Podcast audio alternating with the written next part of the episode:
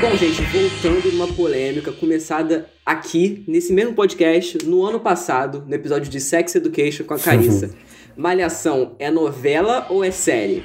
Novela. Novela. Ah, agora fala novela, né, filha da puta? Ah, agora entendi. É, agora Uhum. fala, eu vou, eu vou manter a minha palavra. Eu tinha falado que era sério, posso estar errado, mas eu falei que era sério. Então, eu, eu não lembro a minha opinião sobre Sex Education, desculpa, não vou lembrar o que eu falei, mas eu acho que eu sempre falei que é novela. Não, não, não.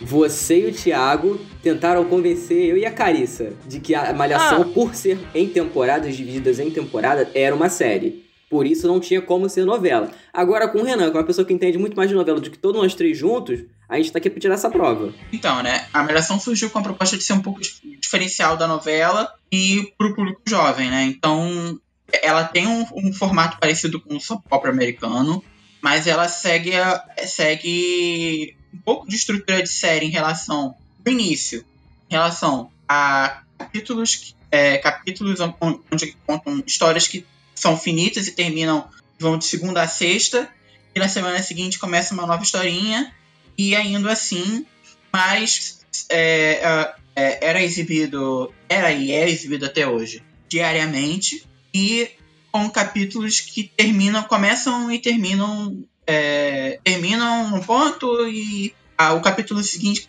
começa no mesmo ponto que terminou o anterior. Então, é, essa, essa, essa é mais ou, mais ou menos o que daria a, a característica da Malhação para ser uma novela. Atualmente, desde com o passar do tempo, na verdade, é, a Malhação ela foi se tornando cada vez mais novela. Foi perdendo essa característica de ser episódica em relação a uma, uma historinha por semana e começou isso muito na, na- isso muito na fase múltipla escolha. Ela começou a ter um arco principal que durava a novela inteira e várias historinhas dos personagens paralelos, mas a Malhação continha esse arco principal.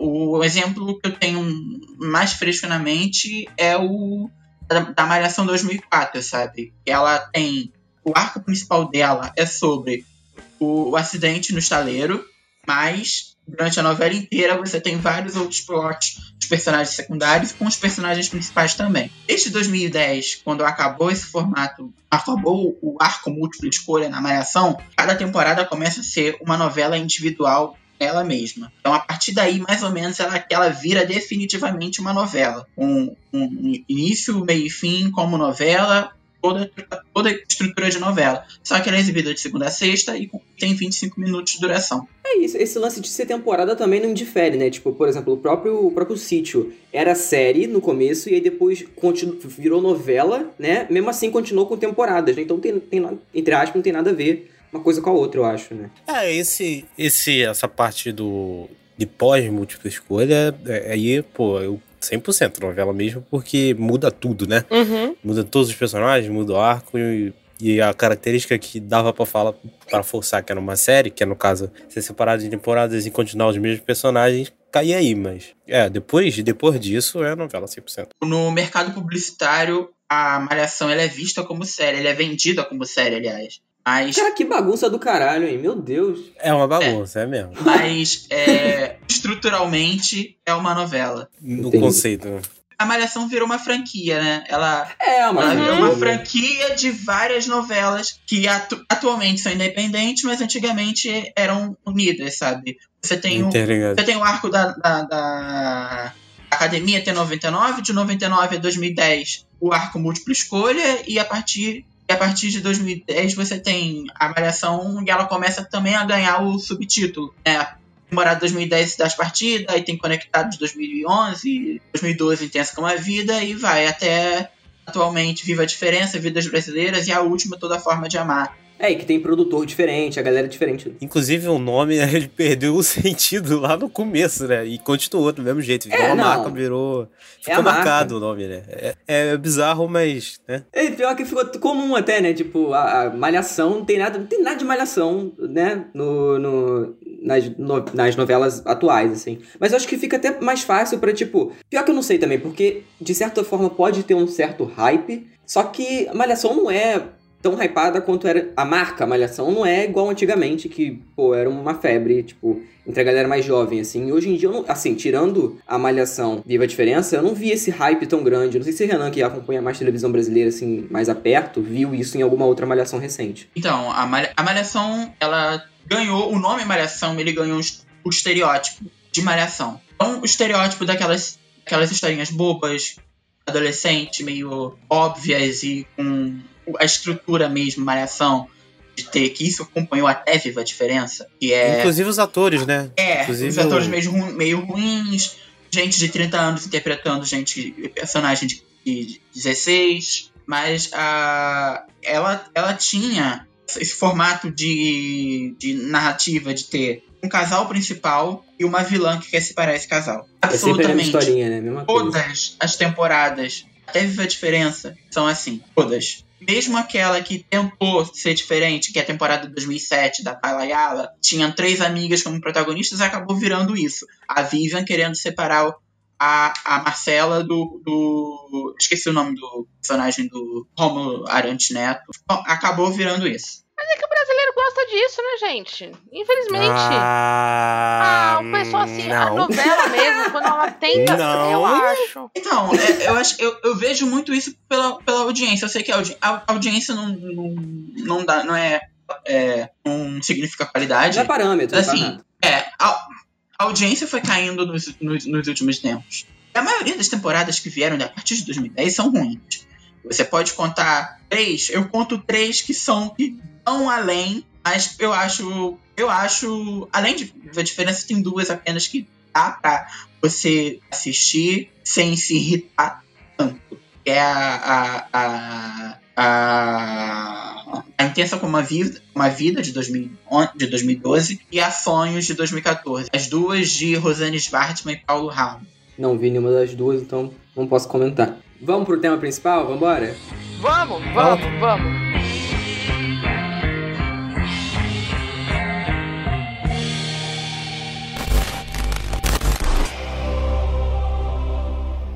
respect Jesus, but not us! You set the tone, Carter. I do some dirt too, but I ain't never put my gun on nobody who wasn't in the game.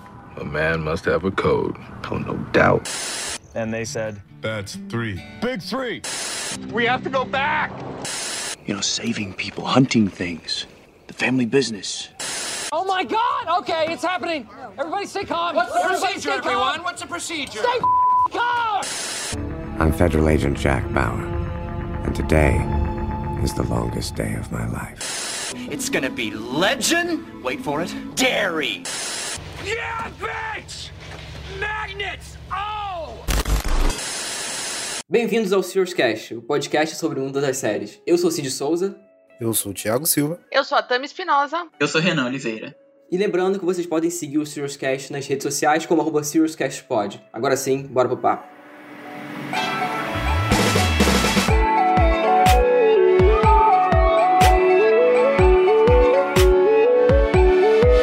Enfim, gente, finalmente, depois de falar com o Thiago também, nós a gente tem que gravar, a gente tem que falar sobre essa, essa série. Eu sou tão fã, o que eu amo tanto esse, esse universo criado aí pelo Cal Hamburger. Vamos falar sobre as Five, né? E pra quem não conhece, a gente vai ter todo esse bloco do começo sem spoilers. Como eu já falei, a série é criada pelo Cal Hamburger, que eu já cansei de enaltecer aqui nesse podcast em vários episódios, e dirigida pelo José Eduardo Belmonte e Fabrício Mamberti, e da distribuída aí pela Globo, enfim, Globoplay. Vai ter exibição na Globo assim, esse ano, né, Renan, que você tava me falando, esse ano vai ter na Globo normal, mas até agora só no Globoplay, né?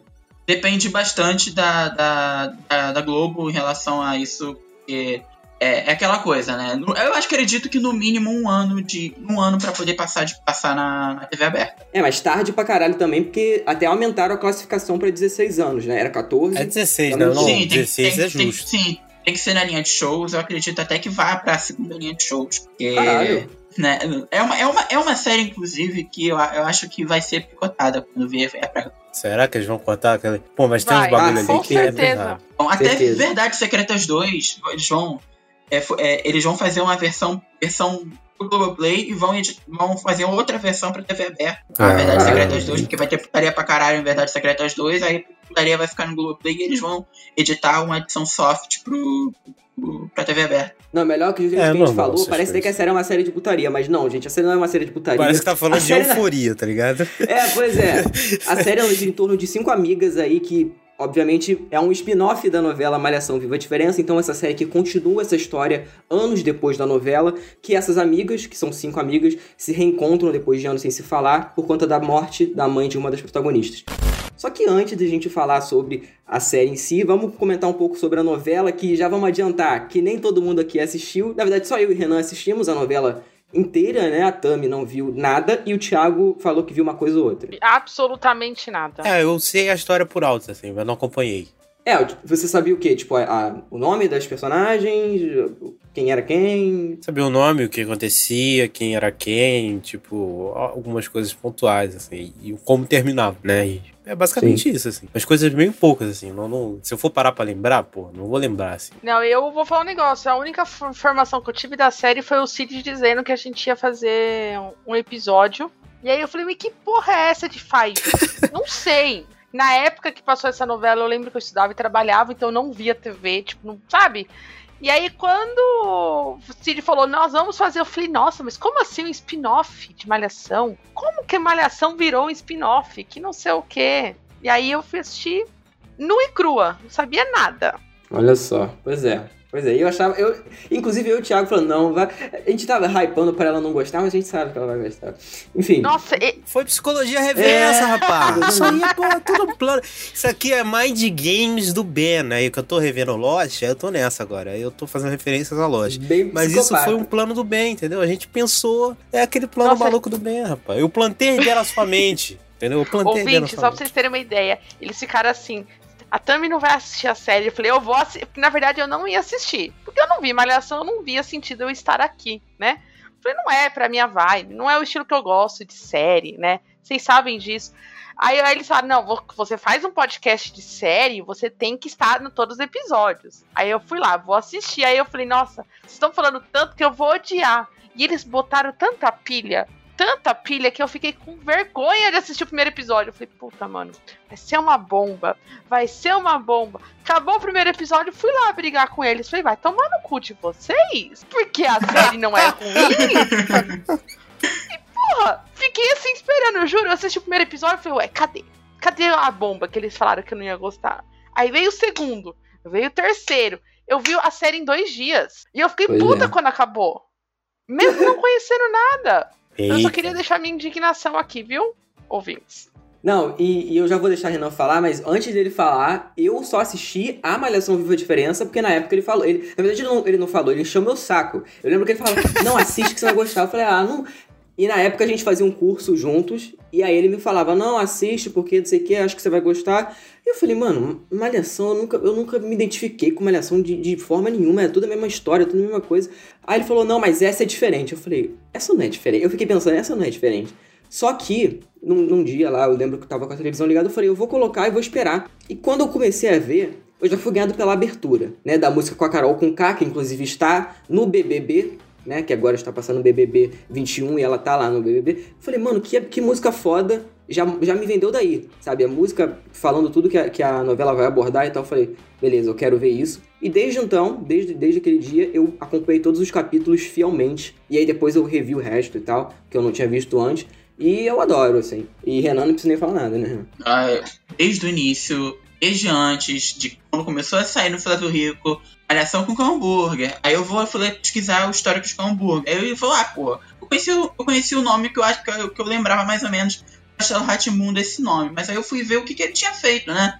Aí eu lembro, aí eu vi, porra, é o Castelo Ratimbum, Menino Muito Maluquinho, que era um- um- uma série Porra, que eu eu amava na infância. É, o Família Imperial no- na, na- na TV Futura, que é ótima. E tinha as outras duas séries que eu não tinha visto ainda, mas eu não tinha visto ainda, mas eu conheci por causa dele, que é o Pedro Bianca, que tem a, Islane Vieira como protagonista, que é a, a nossa Ellen, e o Que Monstro Te Mordeu, que tem a Daphne Bozaski como protagonista, que é a Benê, né? E ali começou a sair o que seria, do que seria a primeira malhação que se passa em São Paulo. É, é, é, vai contar sobre cinco amigas e não sobre um, um casal, uma vilã que é separar o casal, que né, a gente tem o, o histórico aí. E aí começou, começou, começou.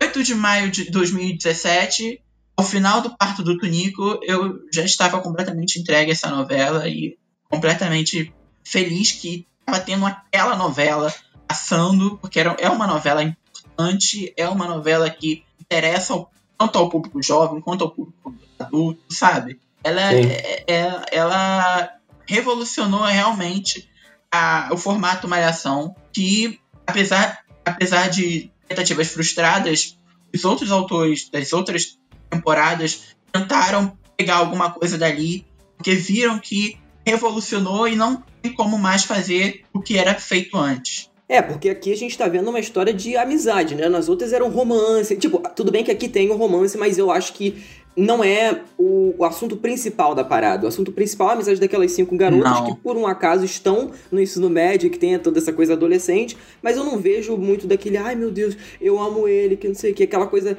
sabe, que fica a novela inteira naquela mesma coisa, naqueles mesmos dilemas e tal. Eu não percebi esse negócio de eles ficarem focando em casal, essas coisas, entendeu? Eu acho é que o foco era outro. O foco era contar sobre a história dessas pessoas. É, o foco era o arco das personagens. E se tivesse alguma coisa relacionada a casal, era nada mais nada menos que parte desse arco, arco e não a parte principal da parada. Exatamente. E o próprio lance de, tipo, tem as meninas, e aí no, na, na série a gente vê um pouco isso, mas também uma coisa bacana, até que a gente pode falar um pouco mais pra frente, que é o próprio lance deles não necessariamente pegarem aqueles personagens da adolescência que fizeram parte do recorte da vida delas naquele momento para trazer só pro fanservice na série, sabe? Isso acontece com alguns personagens, mas que fazem sentido eles aparecerem de volta. Mas tem o próprio, agora falando também de, um, de, uma, de, um, de uma pessoa que tá no BBB também, que é o Lucas Penteado, que ele fazia o fio na novela, e ele era o namoradinho da Ellen no começo, aquela coisa ali, depois eles se afastam um pouco e tal, tem todo um, plot envolvendo esse personagem, que ele não aparece na, na, na, série e tal, mesmo ele, entre aspas, teria como aparecer porque ele mora perto, né, da, da, de onde a mãe da Ellen mora e tal.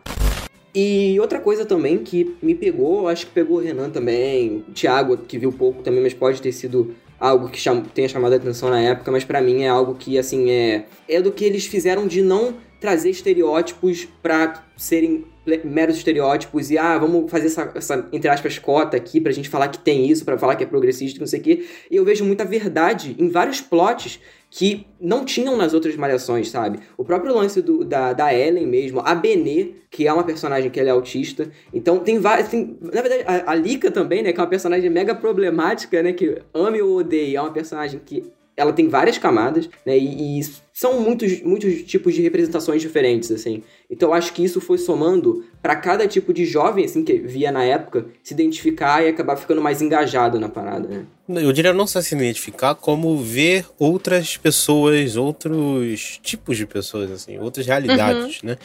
É, como são cinco pessoas, eles conseguem cobrir bem essa parte, assim. Tem pessoas distintas, de, com problemas distintos, com criações distintas, com visões de mundo diferentes. Então eu acho isso muito maneiro, cara. Sim. Sim, é, é, é, exatamente, sabe? A, a Malhação Viva a Diferença é literalmente isso, sabe? Você vê é, gente diferente, então você tem você tem uma protagonista negra. Não, não foi a primeira vez, a primeira vez foi. Olha só, né? 2016, ano anterior, em O Dia Ser Feliz. E também não era, não era uma boa representação, né? a gente tem uma boa representação de uma personagem negra, uma protagonista negra, Malhação. A gente tem a primeira protagonista asiática da Rede Globo.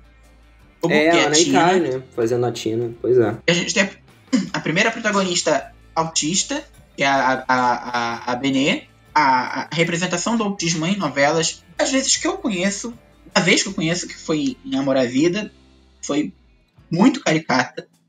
E em, em em Malhação, o, o Cal conseguiu trazer, o Cal junto com a, o texto dele, a direção do, do Paul Silvestrini e a Daphne, eles conseguiram trazer uma, uma Benê que não fosse identificável apenas por ela ter, ter a, a condição de ser autista, de ter a, a, a, a síndrome de Asperger, mas ter uma menina que não se encaixa nos padrões de ser diferente, a menina solitária que, ser, que é diferente, e só por ela ser diferente, ela é especial, sabe?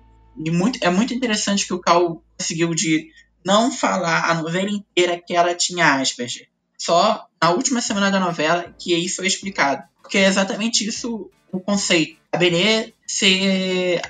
A, as pessoas poderem se identificar com a Benê, mesmo não, não, não sendo tendo Asperger, mesmo não sendo autistas, e ao mesmo tempo ela não ser pré-julgada pelas ações dela só porque ela tem o Asperger. A gente sabia que ela tinha Asperger desde o início da novela. Isso, isso foi falado isso foi falado isso antes, mas dentro da novela não se falava. Então quem pegava a novela do início, não sabe do, do início, do meio, não sabia. Quem pegava a novela ou até do início, quem não olhasse matérias falando sobre a novela na, na internet, não sabia disso. Então eu acho isso muito bom, sabe? Porque realmente cria uma identificação universal. E até o lance na época eu via muita gente odiando a BN, falando, ah, ele é muito. Caralho, é muito esquisito, não sei o que. Gente, eu falava, caralho, gente. Tipo, Sério? Sério que vocês estão vendo essa novela e estão falando esse tipo de baboseira no, no Twitter, no Facebook? Falava, tipo, porra, você tá, tá pegando a mensagem da parada? Tipo, pelo amor de Deus, sabe? O próprio lance da, da Lika também. Mas eu acho que, Cid, o problema da Benê, tipo, eu vejo quando. Eu já dei aula, e dentro de salas de aulas, pessoas como a Benê, elas são rejeitadas. Elas são taxadas como as pessoas taxavam provavelmente ela nisso. Porque as pessoas não estão acostumadas a viver com essas pessoas. Elas são deixadas de lado. É, e eu acho um grande acerto da série, das Five, é abordar isso de uma forma muito. Tipo assim, ela é assim e ponto final, entendeu?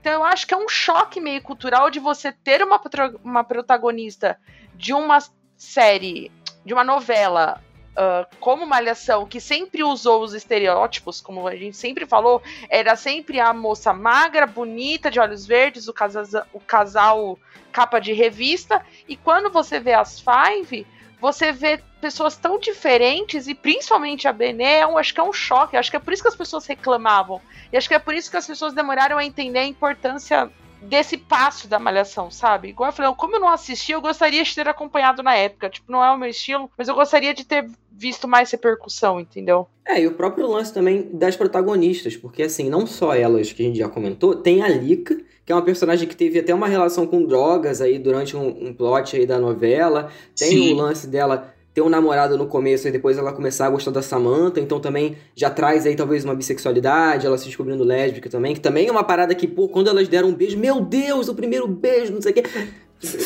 É um estardalhaço do caralho. Isso eu lembro. Isso, é, então, essas paradas foram estardalhaço, tipo, nacional. É engraçado o seguinte, em, em Viva a Diferença. É. Sempre. É, é, a novela sempre deixou um pouco nas entrelinhas sobre questão de sexualidade, não falava, falava em linhas, no caso do Guto, ou assim, sabe? Mas quando você via a, a, a início da vida, da vida LGBT da, da Lika, tem uma festa, no, uma festa, uma balada, que ela vai começa a beijar todo mundo. Ela beija a K1, ela beija a Samantha sim, também, sim, ela, verdade, beija o, ela beija o, o, o Juca até.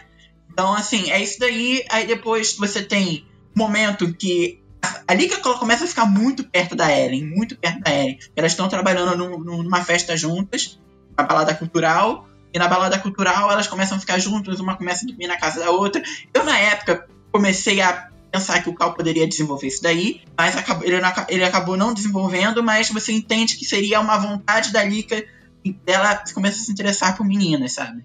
Aí tem uhum. até a ideia dela. A, a Lika resolveu do nada no final dessa festa, todo mundo ia se beijar. Porque ela só, eu, eu acredito que só porque ela queria beijar a Ellen. Sim. E ali. Pois é, eu lembro, eu lembro. Depois ela, ela começou a ficar, ficar, com a, ficar mais perto da Samantha, ficou mais perto da Samantha tal, e aí rolou o casal Limanta.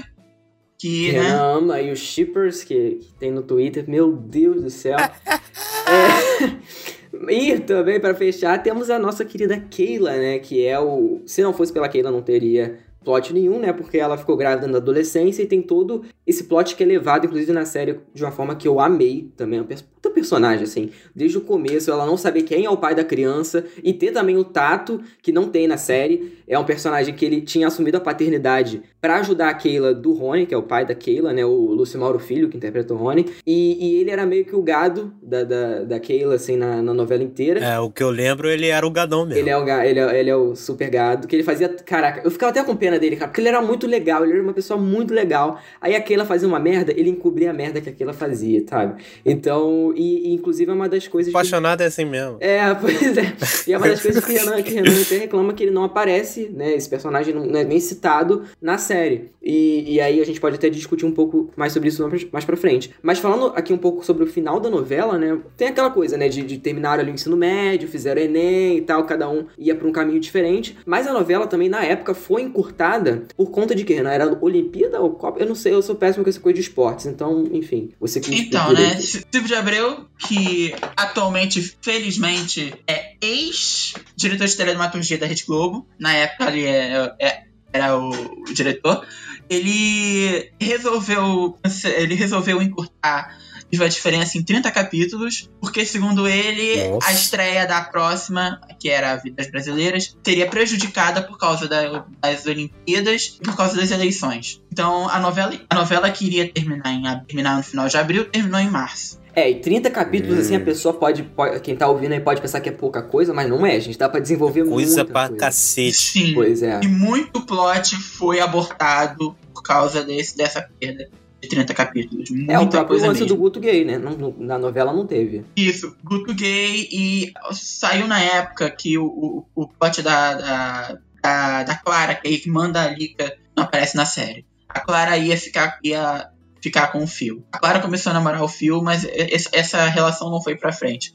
É, que tem até um lance do, do, do próprio racismo, né? Que ele sofre, tipo, a novela inteira e tal. E, e é- eu acho que Sim. esse, esse encurtamento, quem mais sofreu foi o personagem do, do Lucas Penteado, que eu amava também. Eu achava um puta no personagem, tinha puta discussão, tinha músicas originais dele pra, pra, pra novela, assim, eu adoro, tem até salva aqui no Spotify, às vezes eu ouço.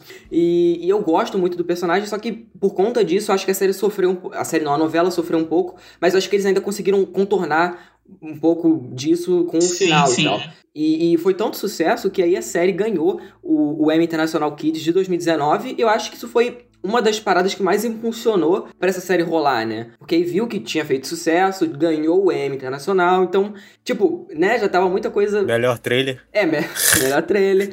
Então, então acho que assim. A gente vai pra sabe que aquela o parada. Internacional não vale de muita coisa, mas... É, não vale, mas é, uma, co- é um reconhecimento, querendo ou não, né? É um nome, né? É um, é um nome É um que nome, dá é um óbvio, reconhecimentozinho. É, é uma marca, pô. É uma marca. Pô, ganhou o Emmy aí, pá. Dá pra vender uns anunciantes. Trailer é legal.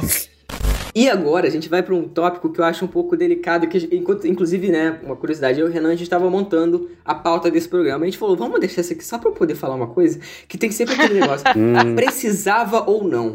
Cara, eu acho isso de uma presunção. Me desculpa aí quem, quem fala isso, eu não quero ofender ninguém aqui nesse programa. Tô, tô o mais, o mais zen possível. Mas eu acho isso de, um, de uma bobeira. Cara, eu acho bobeira, mas depende da história, Cid. Depende da história. Não, sim, com certeza. Não, claro, a gente vê um Transformer da vida. Não, não, tô falando sério. Tipo, a série que tem o final e o final dela é definitivo, assim. Aí, pô, pra fazer uma continuação tem que forçar muita barra. Tipo, sei lá, final de Breaking Bad. Ah, não, não, aí também. Sim, Aí sim, eles sim, fizeram o sim, sim. spin-off, só que o spin-off é sobre uma coisa anterior. Aí beleza, entendeu? Eu acho que. né? Continuação, a gente é muito específico. Agora, spin-off em si, eu acho bobeira reclamar, assim, cara. É, é porque assim, esse lance do precisava ou não, eu acho que é um pouco complicado, só que a galera, a mesma galera que fez a novela, a, equipe toda, tava reunida pra fazer a série. Tava, tipo, a mesma. O, o- o elenco também não trocou ninguém, não teve nenhum, nenhum substituição, assim.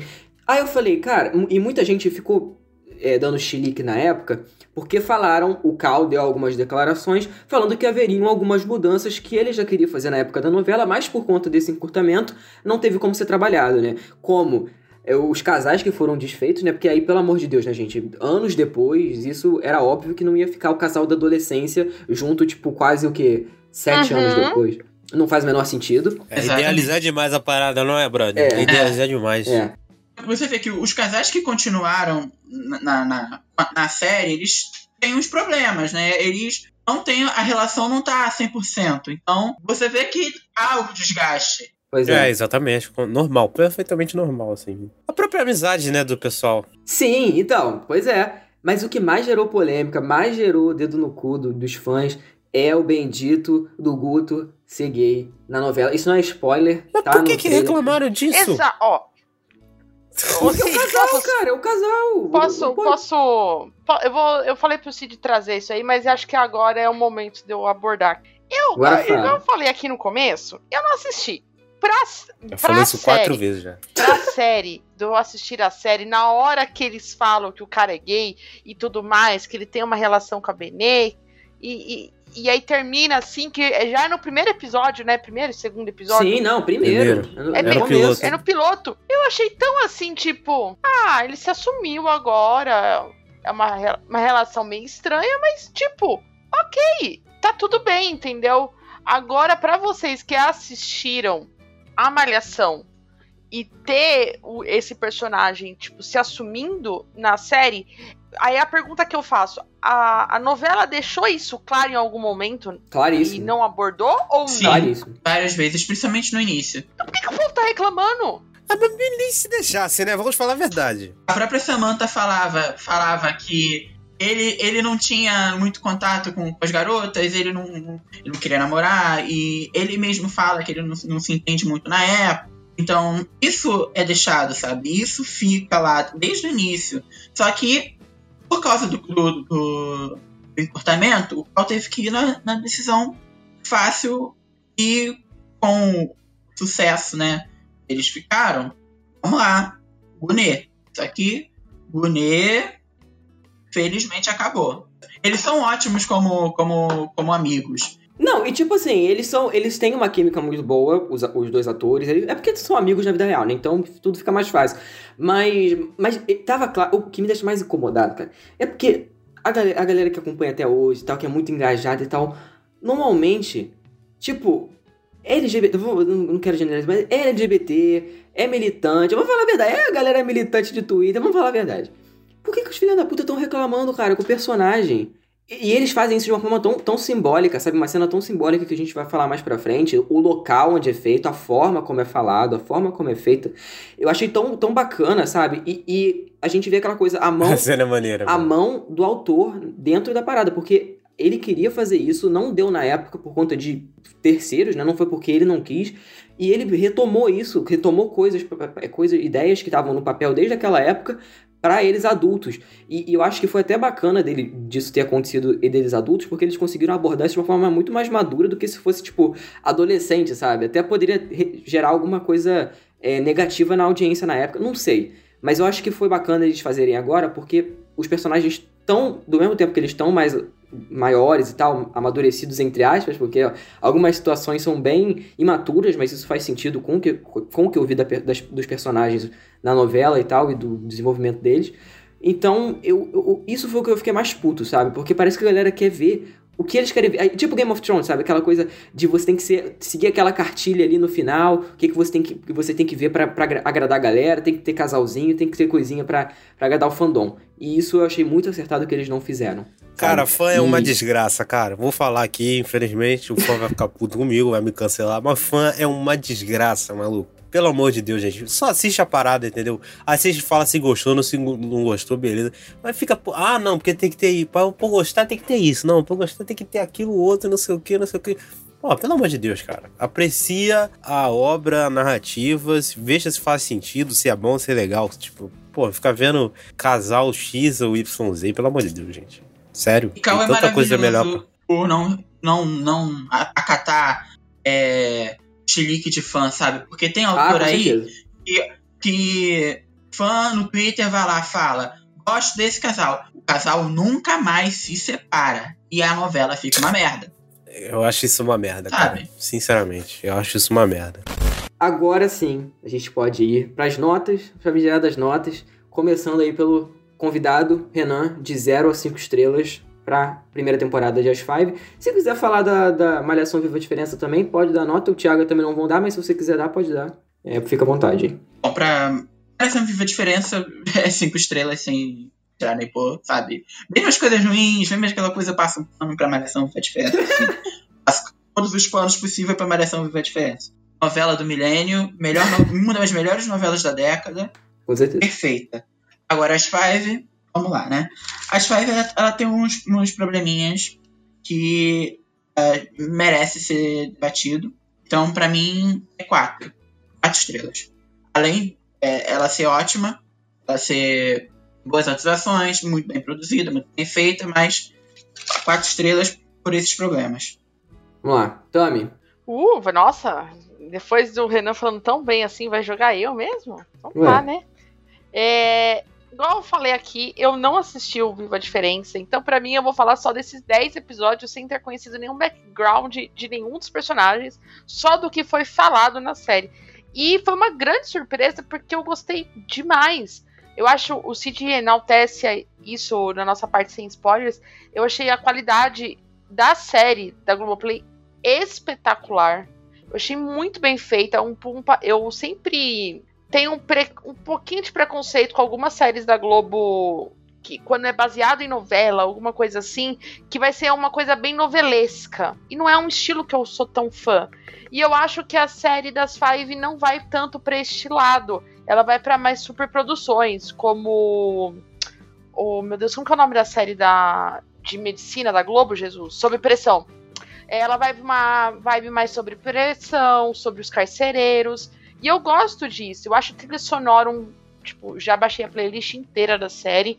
Gosto da atuação de todos os personagens. Me apeguei. Estou na expectativa para uma segunda temporada. Por isso que minha nota é boa. Minha nota é 3,5. Pra mim, foi uma grande surpresa. É, não dou mais porque tem probleminhas que eu vou falar isso na parte sem spoilers. Mas, puta, 3,5 pra mim é sensacional. Vale a pena demais assistir a série. Vamos lá, Thiago. Bem, pô, As Five foi uma experiência muito boa. Gostei muito da série. Apesar de ter visto e conhecido poucas coisas, eu acho que a série consegue cobrir bem quem não assistiu a novela, porque eu acho que o piloto faz um trabalho muito bom introduzindo os personagens e o momento que eles estão na vida, assim. Tipo, é, tudo bem que o passado delas ecoa na série, só que a série, como ela trata mais sobre o agora do que sobre o passado, então o que aconteceu antes importa menos, entendeu? É, A série não fica tentando buscar coisas que aconteceram antes. Eu acho que ela, ela pega um momento da vida daquelas personagens e, e resolve contar esse momento, e por acaso a gente. Né, a gente, no caso, quem viu a novela, sabe o que aconteceu antes. Então eu acho isso legal. Dito isso, eu acho, na parte técnica, eu acho uma série muito boa também. Eu acho a direção ótima, as câmeras são muito boas, as, as atrizes estão muito bem nas personagens. Um- tem bons coadjuvantes, uns são meio mais ou menos, uns são melhores. E eu acho o trabalho de trilha sensacional, principalmente nos últimos episódios.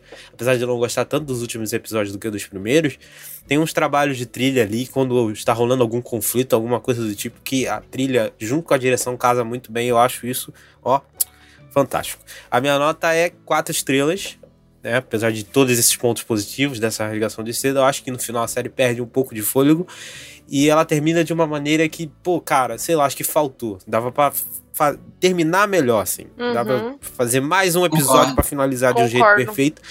E eu acho um plot específico que ele que é o, o plot que termina pior, assim. Eu acho que ele faltou desenvolvimento de um plot específico que eu vou falar na parte com spoiler. Então, quatro estrelas. Bom, olha só, boa, boa. Caralho, eu falei pra caralho.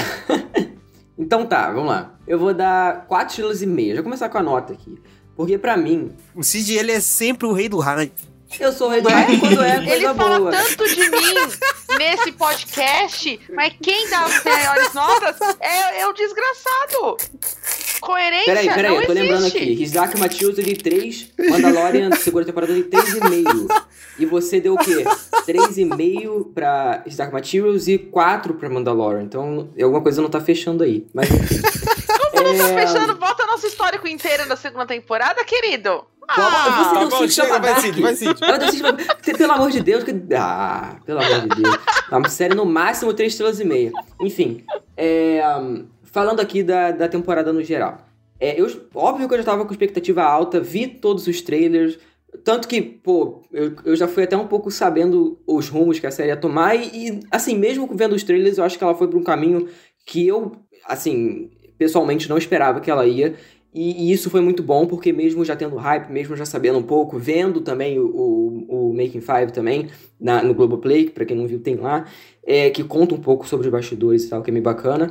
É, ainda assim, eu, eu gostei do rumo que os personagens tomaram. Acho todos os plots coerentes com os personagens que eu já vi é, na novela. Gosto de todos os personagens. Tipo, mesmo que tenham problemas, eu acho que todos são muito bem, bem pensados e, sabe, muito bem escritos também.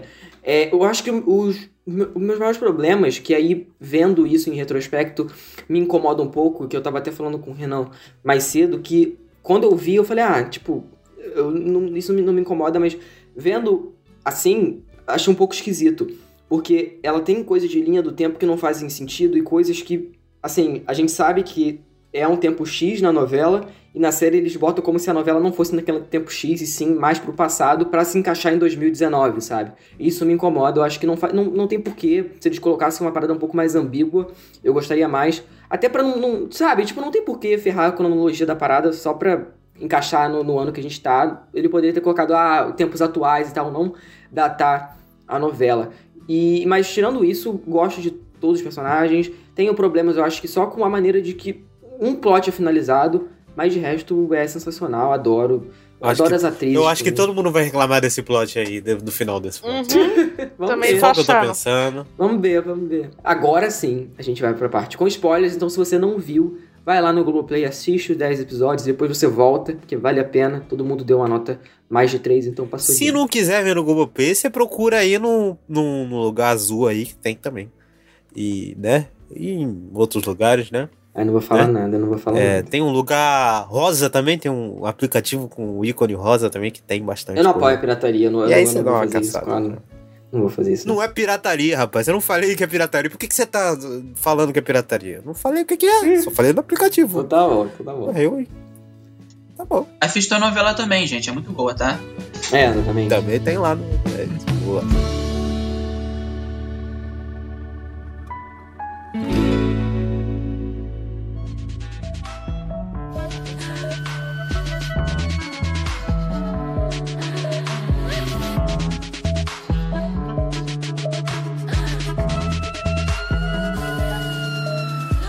Agora sim, podemos falar com spoilers, soltar tudo. Começando pelo plot principal, né? Que foi por conta disso que os personagens se reuniram, que foi a morte da Mitsuko, mais conhecida como Capeta, em forma de mulher. Né? Demônio. Nossa, Essa demônio. filha da Gente, puta. Não, a Mitsuko é uma filha da muito puta. feliz. Racista pra baixo, né, a mulher?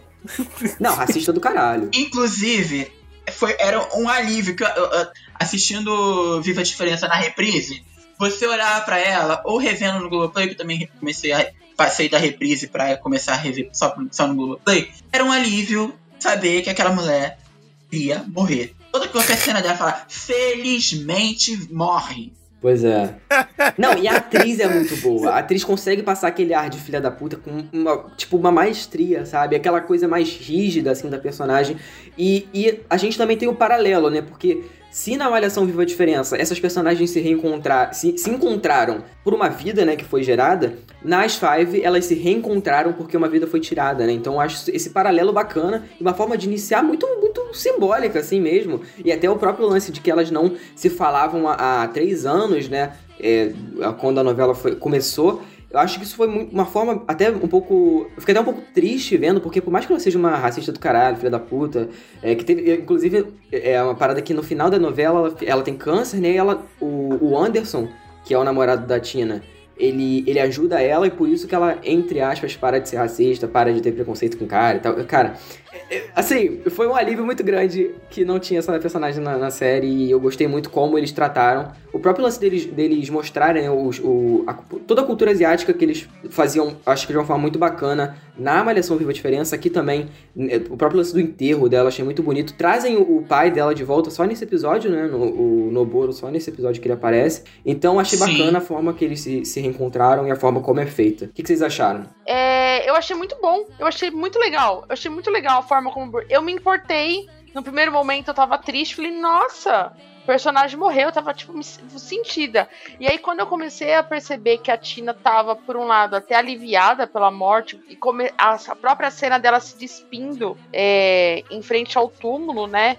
E explicando que mesmo com a morte da mãe, a mãe ainda continuava controlando ela. É, os familiares indo conversar com a Tina falando, nossa, você virou, né, médica, né? Mesmo eu não sabendo o background, eu comecei a perceber que talvez era um bom momento para essa mulher morrer, entendeu?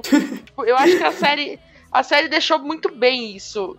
É um ponto positivo. Tipo, começar com isso, tipo, oh. E eu acho muito legal ela se encontrando cada um no canto. A outra com notebook e tudo mais, e elas se olharem assim, eu falei, ah, então essas cinco são as amigas. Eu, tipo, ah, entendi, entendeu? Então, aí que tá que, que a Tami falou. Tipo, o que eu falei lá no, na nota que a série pontua bem, mesmo pra quem não assistiu a novela. No primeiro episódio, ela pontua que a Mitsuko era uma filha da puta e que controlava a vida da filha e que isso deixou a filha meio que traumatizada, né? Então, nessas cenas, a série já deixa, ó, é isso. Ela faz um resumo da relação da personagem com a mãe. Então, acho que isso que devia ser feito. Se não tivesse isso, seria ruim, porque a, a série ia usar a novela como muleta, assim, meio que você tem que assistir a novela inteira para assistir a série.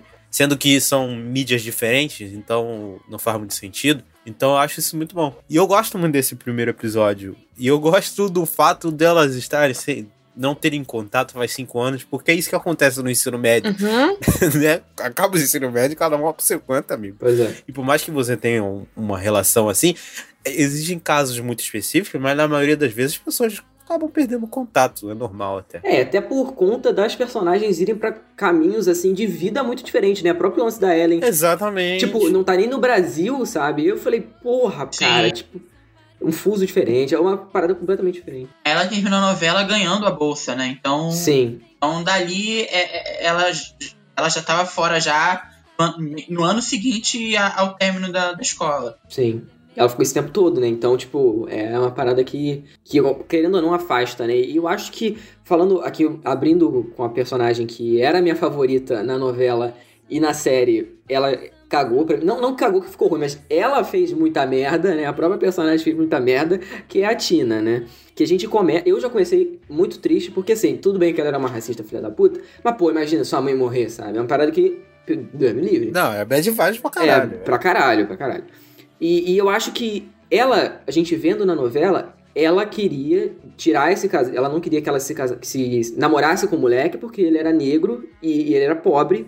E ela não queria que os dois ficassem juntos. E tanto que, pô, isso vai até o final, sabe? Só no final que ela ainda, entre aspas, dá as bênçãos ali e tal, e fica tudo bem. Mas a gente vê que esse desgaste na relação entre, da Tina e do Anderson, que é o irmão da Ellen, só acontece. Assim, eu acho que isso é, é potencializado, na real. Não só acontece, mas acho que isso é potencializado por, por toda a noia que ela colocou na cabeça da filha por todos esses anos, sabe? Até ela morrer, eu imagino que ela não se arrependeu de verdade de nada. Não, não é por isso. Eu acho que, pelo menos é a vi- a visão que eu tenho de relacionamentos longos. Eu, é, você vê que existe um carinho entre os dois. Você vê que os dois se importam, mas é, eu acho que ela demonstra ela está perdida, mas não só pela relação da mãe, mas é de não saber o que, aonde ela tá nessa. Se ela é bi, se ela se ela não é bi, se ela quer seguir seu DJ, se ela quer ser influencer, se ela quer assumir as responsabilidades que a mãe queriam colocar nas costas dela. Eu, eu sinto que é um desgaste natural, tipo, de várias relações que começam muito cedo. Porra, eu tive um relacionamento longo e eu me vi muito nesse plot específico da Tina, entendeu? Da, do próprio término, de como terminar, assim, de. Eu, de não, não saber dar o passo à, à frente da, tipo, de terminar, entendeu? Trair alguém e tudo mais, sabe? Eu achei isso Não, sim, sim. muito real, assim. Não acho que é só porque ela foi noiada pela mãe, entendeu? Ah, eu acho que isso é uma coisa muito, muito importante, porque a mãe, assim, acho que eu também nem, nem- nunca viu foto. ah, Só, assim, viu na, na série, né? Mas você não deve ter visto cenas da. da, da Não, eu vi uma personagem. cena, pra não falar que eu não vi uma cena, para a gravação desse episódio, eu tava passando na TV, e aí eu tava vendo episódio que a gente descobre que o Anderson doa plaquetas pra mãe. É. É o último episódio, É o acabou último. hoje. Então eu vi exatamente esse trecho. É, bom, pra mim, é, é isso com o desgaste do relacionamento deles. Foi o tempo e também foi a Mitsuko. Porque na novela, a Mitsuko era a, a maldita que se, queria separar o casalzinho e fazia de tudo pra separar o casalzinho, porque ela era uma racista de merda. na novela, os dois juntos, os dois com um relacionamento e a doença. Você não acha que a Mitsuko, a presença da Mitsuko, o que a, a implicância da Mitsuko o tempo todo também foi maturando esse casal. Ao mesmo Não, tempo que eles lutaram pra ficar juntos, pra ficar juntos na novela e durante E várias, seis várias anos. vezes eles desistem, né? Na novela mesmo, eles, eles dão várias pausas na novela. Exatamente.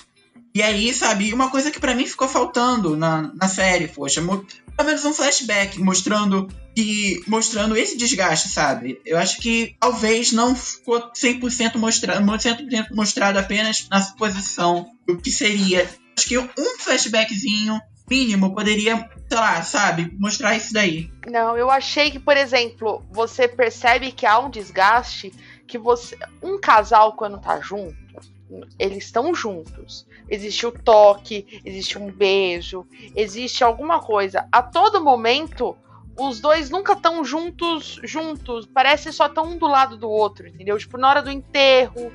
E, e a única cena que eles estão que mostra que há um desgaste real mesmo é a cena que eles transam na festa. E, e você que vê que depois da transa, um olha pra cara do outro e tipo. Cara, se existisse ainda uma tentativa de um relacionamento continuar, é aquele momento que você fica juntinho e tudo mais. E os dois transam, olham pra cara do outro e tipo, é, tipo. A gente não tá bem, entendeu? Eu acho que a série deixa isso, ela não é, ela não é tipo descritiva com isso, tipo, ó, nós vamos falar sobre isso, mas sempre deixa no ar, entendeu? Que existe É, problema. sempre tem, sempre tá que algo de errado está acontecendo. É. E eu, por isso que eu falo, não, não, não precisa de flashback, tipo. E aí ela tem uma frase. Tem uma frase da Tina no carro, acho que é nos, acho que no penúltimo episódio. Que as meninas começam a falar e a Tina acho que olha pra, pra Ellen e fala: Quando você tiver um casamento de sete anos, a gente conversa.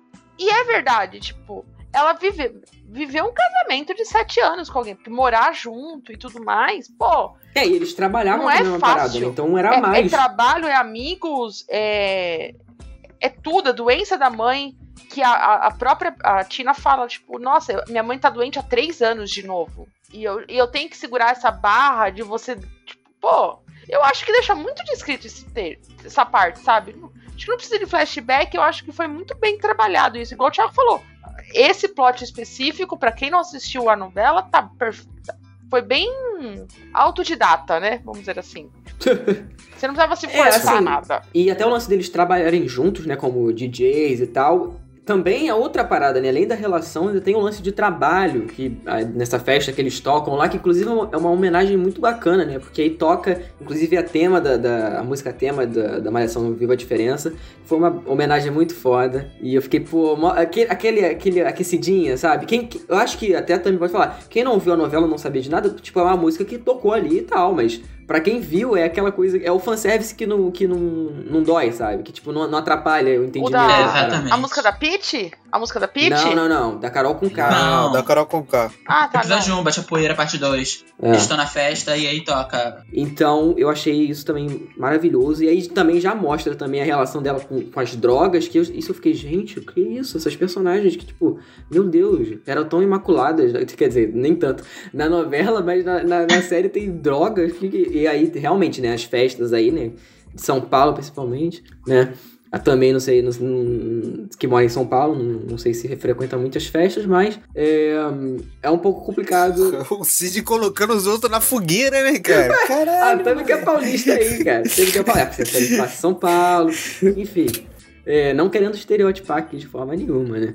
Mas, mas eu acho muito bacana como eles mostram essa relação, né? Dele, do- do- dos personagens com as drogas no geral, ela oferecendo pras amigas e tal. Eu falei, tipo, caralho, cara. Eu não esperava, eu achei muito diferente do, do que a gente viu, mas, tipo, faz sentido com toda aquela merda que elas estavam vivendo naquele momento e, tipo, gerou até, acho que, discussões fora do- da parada, né? A própria, a própria atriz que faz a Tina comentando sobre isso e tal. Foram cenas até, até um pouco mais complicadas de, de, de gravar, assim. Então eu gosto que eles abordaram isso porque eles poderiam ignorar ou deixar algo como corriqueiro e tal, mas não, eles até depois aprofundam um pouco isso, né? Então eu, eu gosto bastante. Eu acho que essa parte das drogas, em alguns momentos, me incomoda, porque eles brincam muito com a questão dela usar remédios para ansiedade e tudo mais. E eu acho que faltou aprofundar um pouquinho mais essa dependência. Faltou alguém questionar ela sobre isso, entendeu? Eu senti. É, Eles usam lá o episódio lá que acontece aquilo com a Ellen, mas só com a Ellen também, né? então, Com ela não acontece. Com a Ellen É. conta. Então, eu acho que, por exemplo, o, o Anderson poderia ter comentado, entendeu? tipo, É, próprio Anderson porra, minha irmã foi pro é hospital verdade. Por usar esses medicamentos. Tipo, ó, você não tá bem. Eu achei que ele ia comentar quando ele fala pra Tina, quando eles estão, tipo, finalmente terminando, que ele fala, cara, você até agora não chorou por causa da morte da sua mãe. Eu achei que nessa hora ela ia confrontar ele e talvez ele traria, assim, essa cara, você tá abusando de remédio, você precisa procurar ajuda, que não sei o quê. Mas não, eu acho que faltou, sabe, só um, um a mais, entendeu? Nesse Fa- Faltou um ponto. comentário sobre isso, é, É, verdade. Tipo, Faltou. ela abu- abusar desses remédios e tudo mais. Eu achei que. Não é, tipo assim, gente, vou deixar muito claro, não é que a série glamoriza isso. Não, não é esse ponto. Mas eu e acho. nem é moralismo barato É, que a gente tipo, tá não, fazendo aqui, não. Não é isso, pelo amor de Deus. Só que neste ponto da Tina faltou um- alguma coisa, entendeu? É, faltou pontuar mesmo. É. Eu acho que é isso, sabe? Faltou pontuar. É, eu não sei se eu, eu. eu queria falar mais. Eu queria falar mais sobre as drogas em geral, mas eu acho que, em geral, assim, sabe, diferença, em- diferenças de abordagem, sabe? Porque a novela, a abordagem ela é didática. Sim, verdade, verdade. Tinha esquecido disso. Principalmente a Lika que a gente pode. A gente pode. A gente vai falar depois, né? É é uma abordagem didática. Aqui você tira todo o didatismo. Então, você consegue até falar um pouco. E também tem a questão da expressão educativa e ser uma novela. Uma novela. Uma novela voltava para o público adolescente, agora é uma série adulto e tal. Então, é, é isso aí, sabe? É, é porque eu tinha. Eu tinha até esquecido disso mesmo. Porque eu, eu tinha falado antes desse plot da Lika, e eles fazem isso de uma forma muito. É verdade. De uma forma muito mais didática, e isso eu vejo não só isso, mas em vários assuntos que retornam de, de quando eram adolescentes, que era uma parada muito mais didática, que, pô. Era uma parada que, inclusive, eu, eu amava ver a novela com minha mãe, porque ela absorvia muita coisa também. Então, e eu acho que aqui na, na série eles fazem de uma forma menos didática e mais tipo, ó, é isso. Sabe, é isso aqui mesmo, não, não vai ter liçãozinha de moral, isso eu acho que não acontece muito aqui, diferente da novela, entendeu? Mas eu, eu não acho que, tipo, não, não mas- tem que ter comparação nesses aspectos, eu acho que eles poderiam ter tratado Mas isso aí é coisa de formato, né? Sim, Então, é... sim, pelo amor de Deus. Uhum. Tem completamente O isso. Cal tem um poderzinho. O Cal tem um poderzinho mágico de fazer. De fazer o. rebuscar o texto dele na parte didática, mas ao mesmo tempo não é didático, sabe? É um didático sem ser didático. Ele tá querendo te ensinar uma coisa. É, mas ao mesmo tempo é um diálogo trivial. Muitas. Você tem. Isso, você tem isso em Malhação e Diferença inteira. Que é, é o. Você quer ensinar uma coisinha, mas ao mesmo tempo é um diálogo trivial que só serve te ensinar e ao mesmo tempo, olha nossa, elas estão falando sobre isso de boa, normal. E aqui Pois não, é. sabe? É, taca tudo aí, você que se foda pra entender, se não entendeu, ok, se não entendeu, ok também. Vamos lá. E uma coisa que eu gostaria de pontuar, que eu gostei muito também, porque na novela a gente já viu um pouco dessa relação da Tina com a família, só que era um, também uma coisa dos espelhos, né? Muito diferente do que tem na, na série da novela. Porque na novela era uma parada muito conturbada. O pai, ele sempre foi um, um nice guy, assim, aquele, aquele, aquele velho maneiro, assim, aquele velho que, tipo, ele só não, não contrariava muito. É, ele, o primeiro episódio ele parece ser um velho da hora, assim, um velho gente boa. É, ele, ele, ele era o velho legal, só que, tipo, ele não contrariava muito a mãe e tal, porque. A mãe, no caso, a mãe da Tina. E, e- só que ele sempre apoiou os dois, o, o Anderson e a Tina. Ele sempre foi mais, mais liberal nesse aspecto. E a Thelma também era uma X9, né? Que pra meio que ganhar, assim, a mãe, dedurava a, a irmã, né? Falava quando ela tava com o Anderson e tal. Ela era meio filha da putinha, mas na, na, na série eu gostei muito dessa parceria entre as irmãs, assim. Eu gostei disso.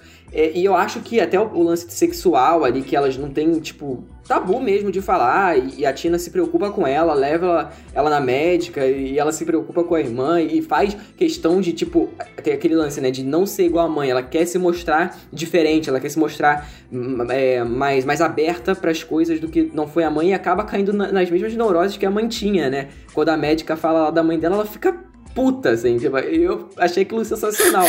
Porque a Tina, em vários momentos, ela quer fazer críticas e, e coisas que, que a, pra se provar uma pessoa bacana, mas que acaba caindo naquele, naquela parada da. naquela parada da lacração da internet, que ela tem que se posicionar de forma artificial para ganhar seguidor e para ser aquela, aquela pessoa bacana que, que, sabe, é o maralto da justiça da internet. Eles fazem uma crítica em vários momentos com ela, né? Porque ela quer pagar muito de militante, mas ao mesmo tempo tá lá filmando a galera na rua sem consentimento, tá filmando a garota brigando com o cara e depois beijando o cara. Então eu gosto como eles usam a personagem. Puta, eu fiquei olhando isso aí eu falei, meu Deus do céu. Nossa, isso, isso é muito. Eu, eu falei, caralho, cara, que ponto, que ponto a Tina chegou, que fundo do poço, sabe? E eu gosto disso. Que eu gosto fundo do poço, é, eu fiquei olhando, caralho, que fundo de poço. Ela tava muito ai, na ai. merda, tava muito na merda. Eu, eu, eu queria é, pontuar uma coisa assim, dessa questão desse, desse episódio até. Ela fica o dia inteiro fazendo stories da vida dos outros. Gente, eu achei um desperdício de personagem. Que Podia ter usado ela pra outra coisa. Não! Ó, isso, esse episódio Nossa. foi pra mostrar que ela tava sentindo falta do Anderson.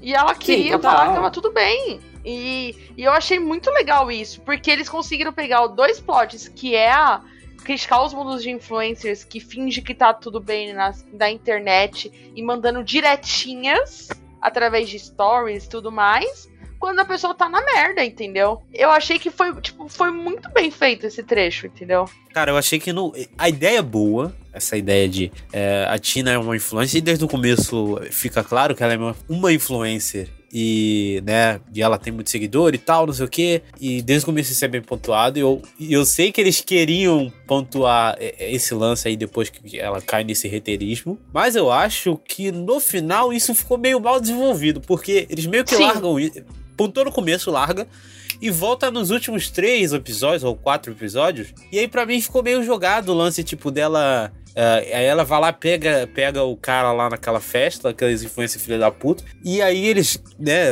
acabam com ela e todo mundo, a internet inteira cai de pau em cima. Eu acho que é legal até abordar isso, só que ficou meio jogado pra mim, assim. Ela foi muito do nada, assim. Ela já entrou, ah, pá, não sei o que, ah, hater, não sei o que. Tudo em um episódio só. Eu acho que ficou meio estranho. Até porque é uma série de 30 minutos, assim, não é uma série de 50, uma hora. Eu acho que dava pra espalhar isso mais. E eu falo, essa série ela podia ter mais dois episódios aí para dar uma desenvolvida melhor no final, assim. Eu achei o final muito Sim. corrido. Eu acho que, inclusive, ela não deveria ser ter 30 minutos, ela devia ter 40. É, cara, talvez se tivesse 40, eu acho que dava pra desenvolver eu, melhor eu assim. Sou, eu sou o maior apreciador de séries curtas, séries de minutagem curta, mas ela devia ter 40, 45 minutos. E, Até porque tem cinco protagonistas, né? Pô, é, Sim, fica muito corrido, muito corrido. É, e ainda teve o lance da, da polêmica de troca de diretores, né? É, trocou o diretor na metade da, da temporada, sabe? É, Isso o- explica o- o muita José- coisa. o José Eduardo Belmonte, ele tá, ele tá envolvido até episódio 5. A- Episódio, episódio 6 em diante não é mais ele, é só o, é, é o Fabrício Membert. Então, tipo, tem até, até uma das polêmicas da, que, né, que a gente teve foi a questão da, do, da regravação da cena do que a Tina beija o cara. É que ela atrai o Anderson. É, que ela traiu o Anderson. Ela era pra ser um cara asiático. E foi gravada a cena com um cara asiático. Só que aí, com a troca de diretores, eles mudaram. Eles, tiveram, eles O diretor resolveu regravar. E o ator estava em Amor Sem Igual da Record. Então chamaram outro cara. Ao invés de chamar um cara asiático, não, chamaram um cara branco. É, e essa é uma das paradas. Chamaram o essa- banco padrão. Essa cena eu achei um pouco, um pouco esquisita desde o começo, porque assim, eu não sabia disso quando eu fui ver. Só que aí eu achei, tipo, eu achei até um pouco, um pouco errado, assim, falando, ah, mas o cara era gay, ele era super gay, não sei o que. Eu falei, tipo, porra, sério, cara? Pô, pelo amor de Deus, sabe? Eu, eu achei isso. Eu acho que foi uma tentativa de brincar com estereótipos que meio que saiu pela culatra. Eu ia falar isso. Cara, eu ia falar isso, eu ia falar isso. É, porque, tipo, a série tenta te enganar e, e me engana, mas só que, tipo, ah, não precisava, assim, tipo, não precisava. É. Pois Foi é. uma lacrada desnecessária, vamos falar a verdade. É, não precisava, sério. É, mas. Tá dando bola aí.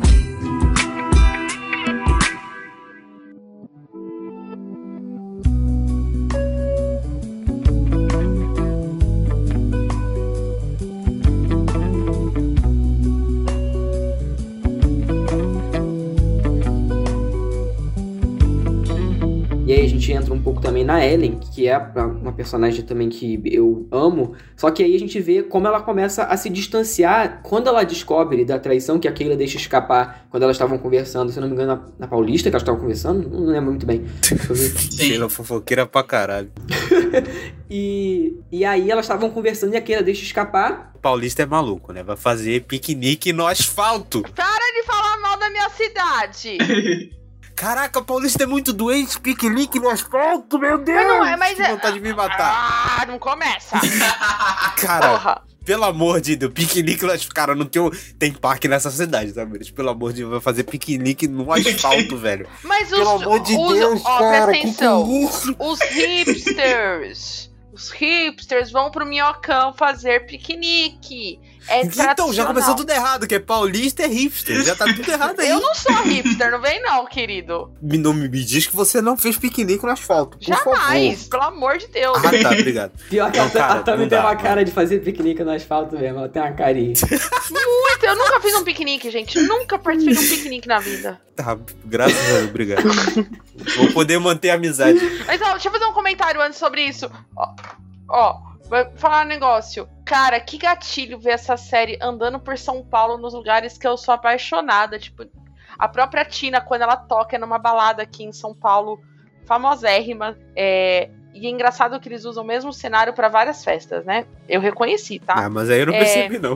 A própria cena do beijo é feito num lugar, é, tipo, que é, tem alguns eventos, principalmente no carnaval, tudo. Foi um gatilho no meio de uma pandemia, sabe? Eu fiquei. Mas eu, eu gostei muito de como eles fizeram isso da Ellen descobrir e depois ela se afasta completamente do grupo. Tipo, ela. E, e a gente vê isso, eu acho isso muito foda, porque no final da temporada eles não fizeram aquele joguinho barato, maniqueísta, de tipo, ah, não, ficou tudo bem. Ela voltou do- dos Estados Unidos, ela não foi, ela não, não foi embora de vez, sabe? E eles não, eles finalizaram isso, elas ficaram é, chateadas umas com as outras, tiveram a briga e acabou. Sabe, não teve é, Deus Ex Machina, meu Deus, a gente é muito amiga, não, a gente não pode brigar. Eu gostei disso, sabe? Eu acho que seria até covarde deles terminarem, tipo, ah, não, tá tudo bem. Sim. Sabe, a gente brigou feio aqui, mas, sabe, não tem problema. Os dois últimos episódios, eles não. Eles não têm interação delas, sabe? Não tem. O 10, a Benê conversando com a Lika, mas, porra, elas moram no mesmo ambiente. Ok. O resto não. O resto, cada um.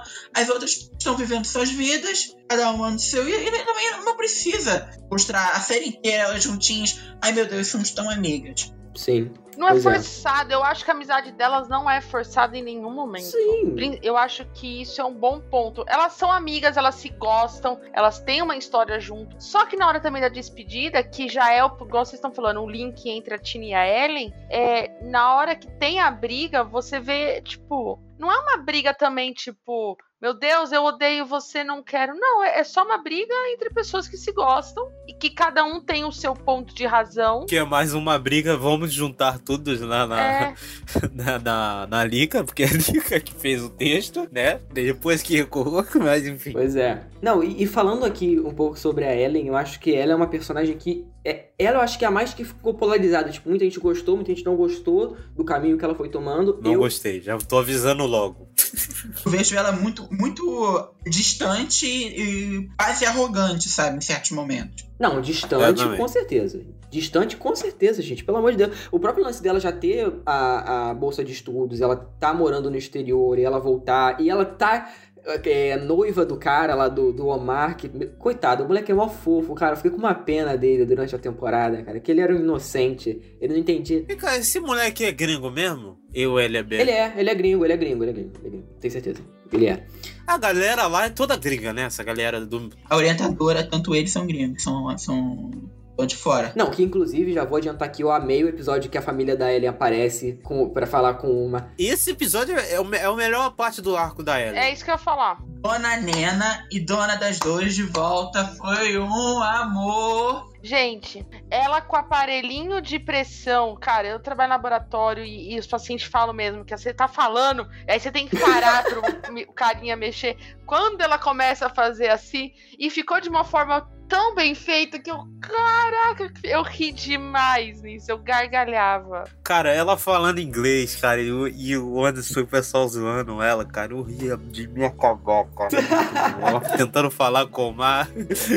Puta merda, eu ria muito daquilo. É, é, é- é muito, é muito família real, sabe? A família da Ellen, sabe? Total. É, muito- é a representação Total. da família brasileira. que É a que mais dá pra se identificar, tipo, de longe. E, e aí eu já ficava triste, né? Porque eu sabia que ele tinha sido corno, né? Porque, né, o Lito, que é um personagem novo também da série. É da série esse cara? É, ele é novo. Eu achei ele- que era na, Não. na novela. E não, ele não, não aparece na novela, não tem nada, não tem nem menção dele.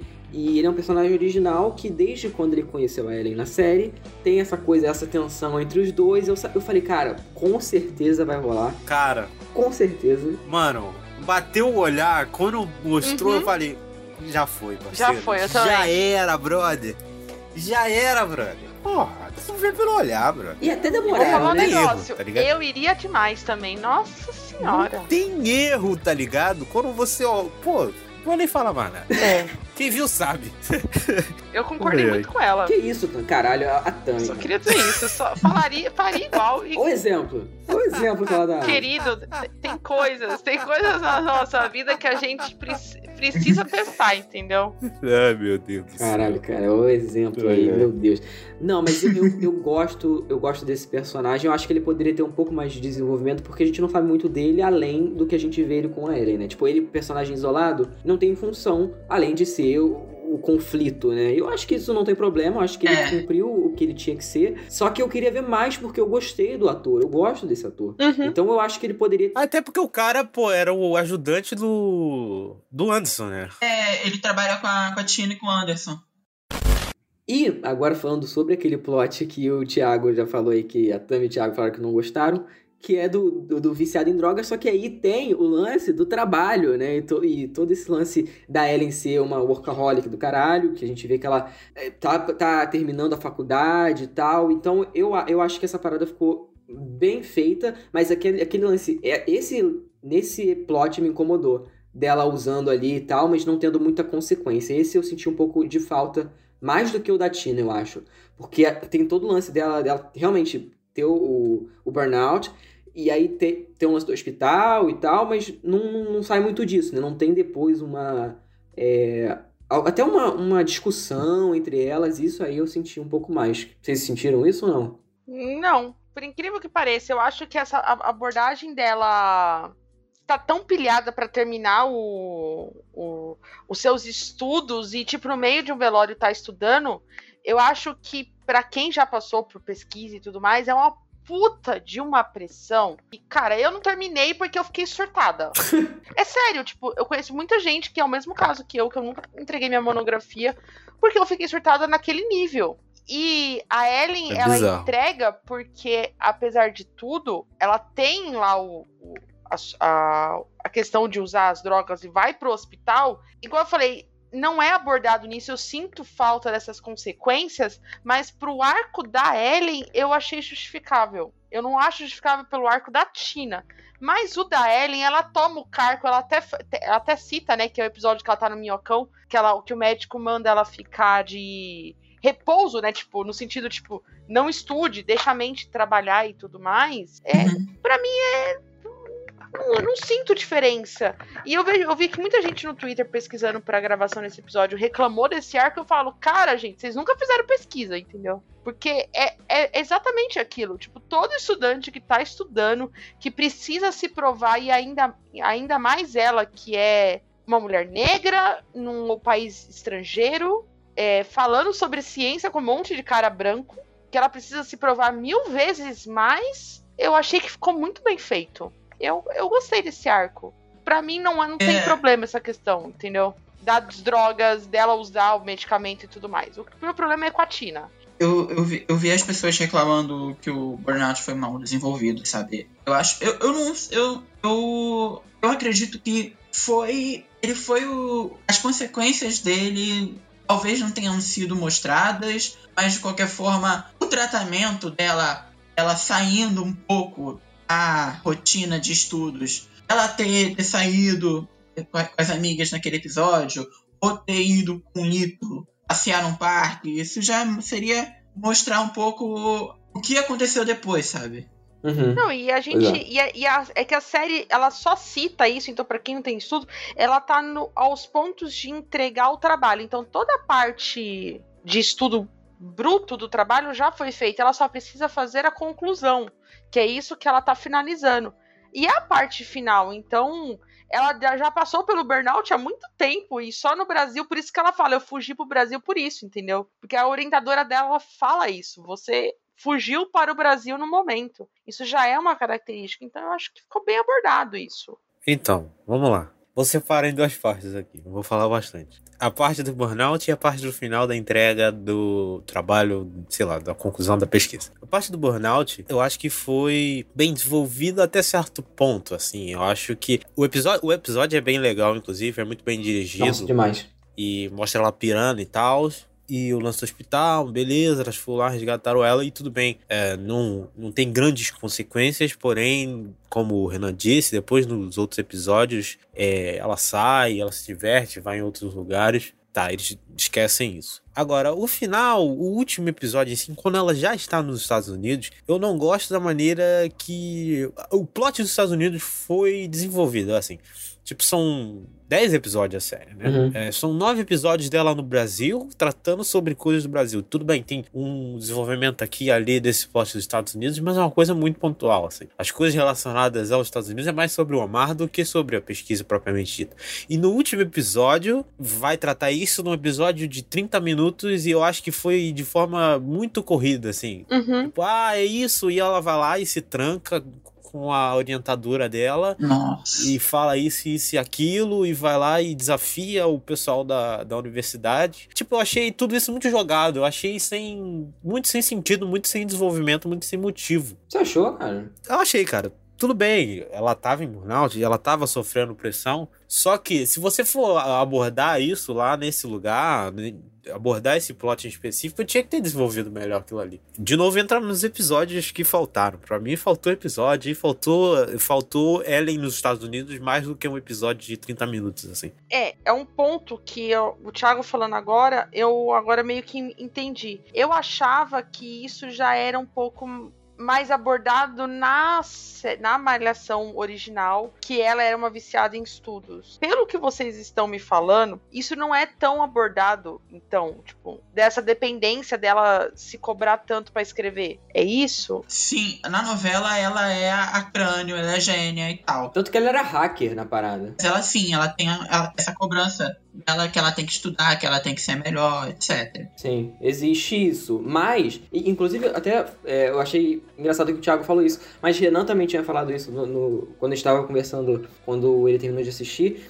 E assim, eu não acho que esse plot da, é muito irreal, da, assim, irreal é, mas eu não acho que teria uma solução mais bacana de trancar ela com a, a orientadora lá. Porque assim, eu acho que o Renan até tinha me falado, ah, se alguém tivesse trancado sem querer, aquela coisa de, como se fosse alguma coisa do, de terceiros para com ela, né? E não ela para com a, a, orientadora. Eu acho que foi muito mais bacana dela ter tido uma atitude e ter tomado isso, tipo, de toda aquela coisa que ela tava recuando, recuando, até que ela, não, eu vou fazer isso, e ela pegou a chave e tacou para fora do, do, do, quarto lá e caiu no, no, chão e elas ficaram lá conversando. E eu acho que essa orientadora, inclusive, eu gostei muito da, da atriz, eu achei que ela passou uma seriedade muito boa, muito foda, assim mesmo. Os, os discursos dela, para mim, foram sensacionais. Eu gostei muito da, da, da atriz, assim, de verdade. E eu acho que se fosse uma coisa de do do universo e não uma atitude dela, eu acharia tosco. Mas eu acho que como foi ela que tomou aquilo e ela que depois levou aquilo para frente, o próprio lance dela mudar nos finalmente ali, conseguir ser aprovada e a galera achar aquilo corajoso, achar que faz sentido e tal. Eu achei isso uma mensagem muito mais bacana do que, ah, não, aqui, ó, por, por um acaso aconteceu, por um acaso ela passou, por um acaso deu tudo certo. Ah, não, isso é um acaso, Cid. Desculpa, isso é impossível acontecer. Um acaso o quê?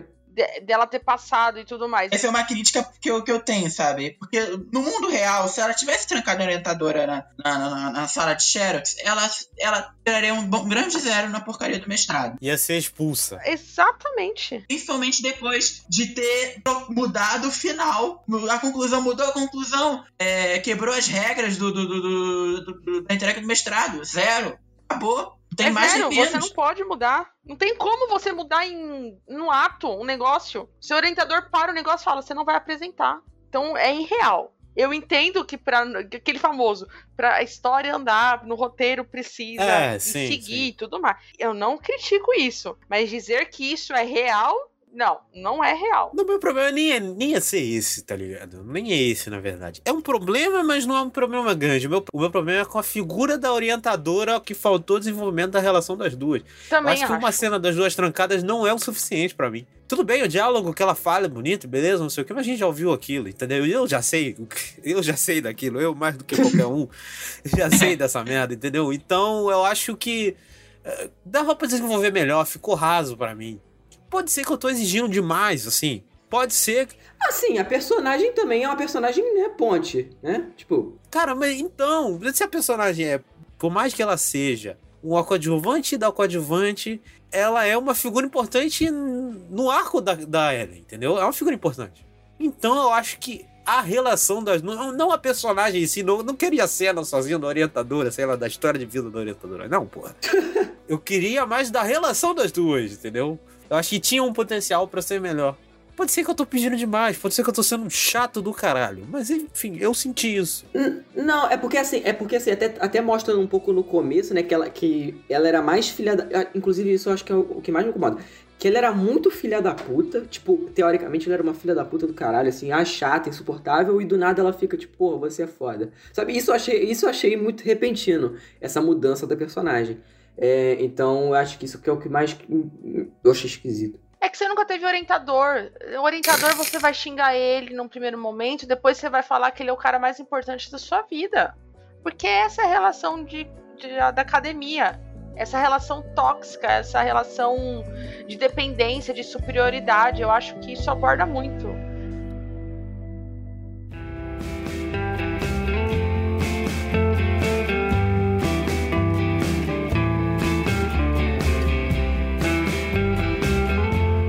Agora vamos falar aí sobre a personagem, uma das personagens que eu mais gostei. Eu ia falar a personagem que eu mais gostei, mas a Benê ainda é minha favorita.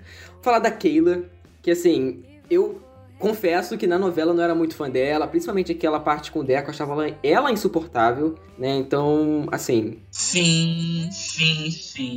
O plot do Deco, sabe, deu uma des- des- desgastada nela, sabe? não, ela era chata. Nossa, ela era muito chata. Depois que o Deco vai embora, ela praticamente vira outra pessoa. Ela muda, ela. Deco é o pai do moleque, né?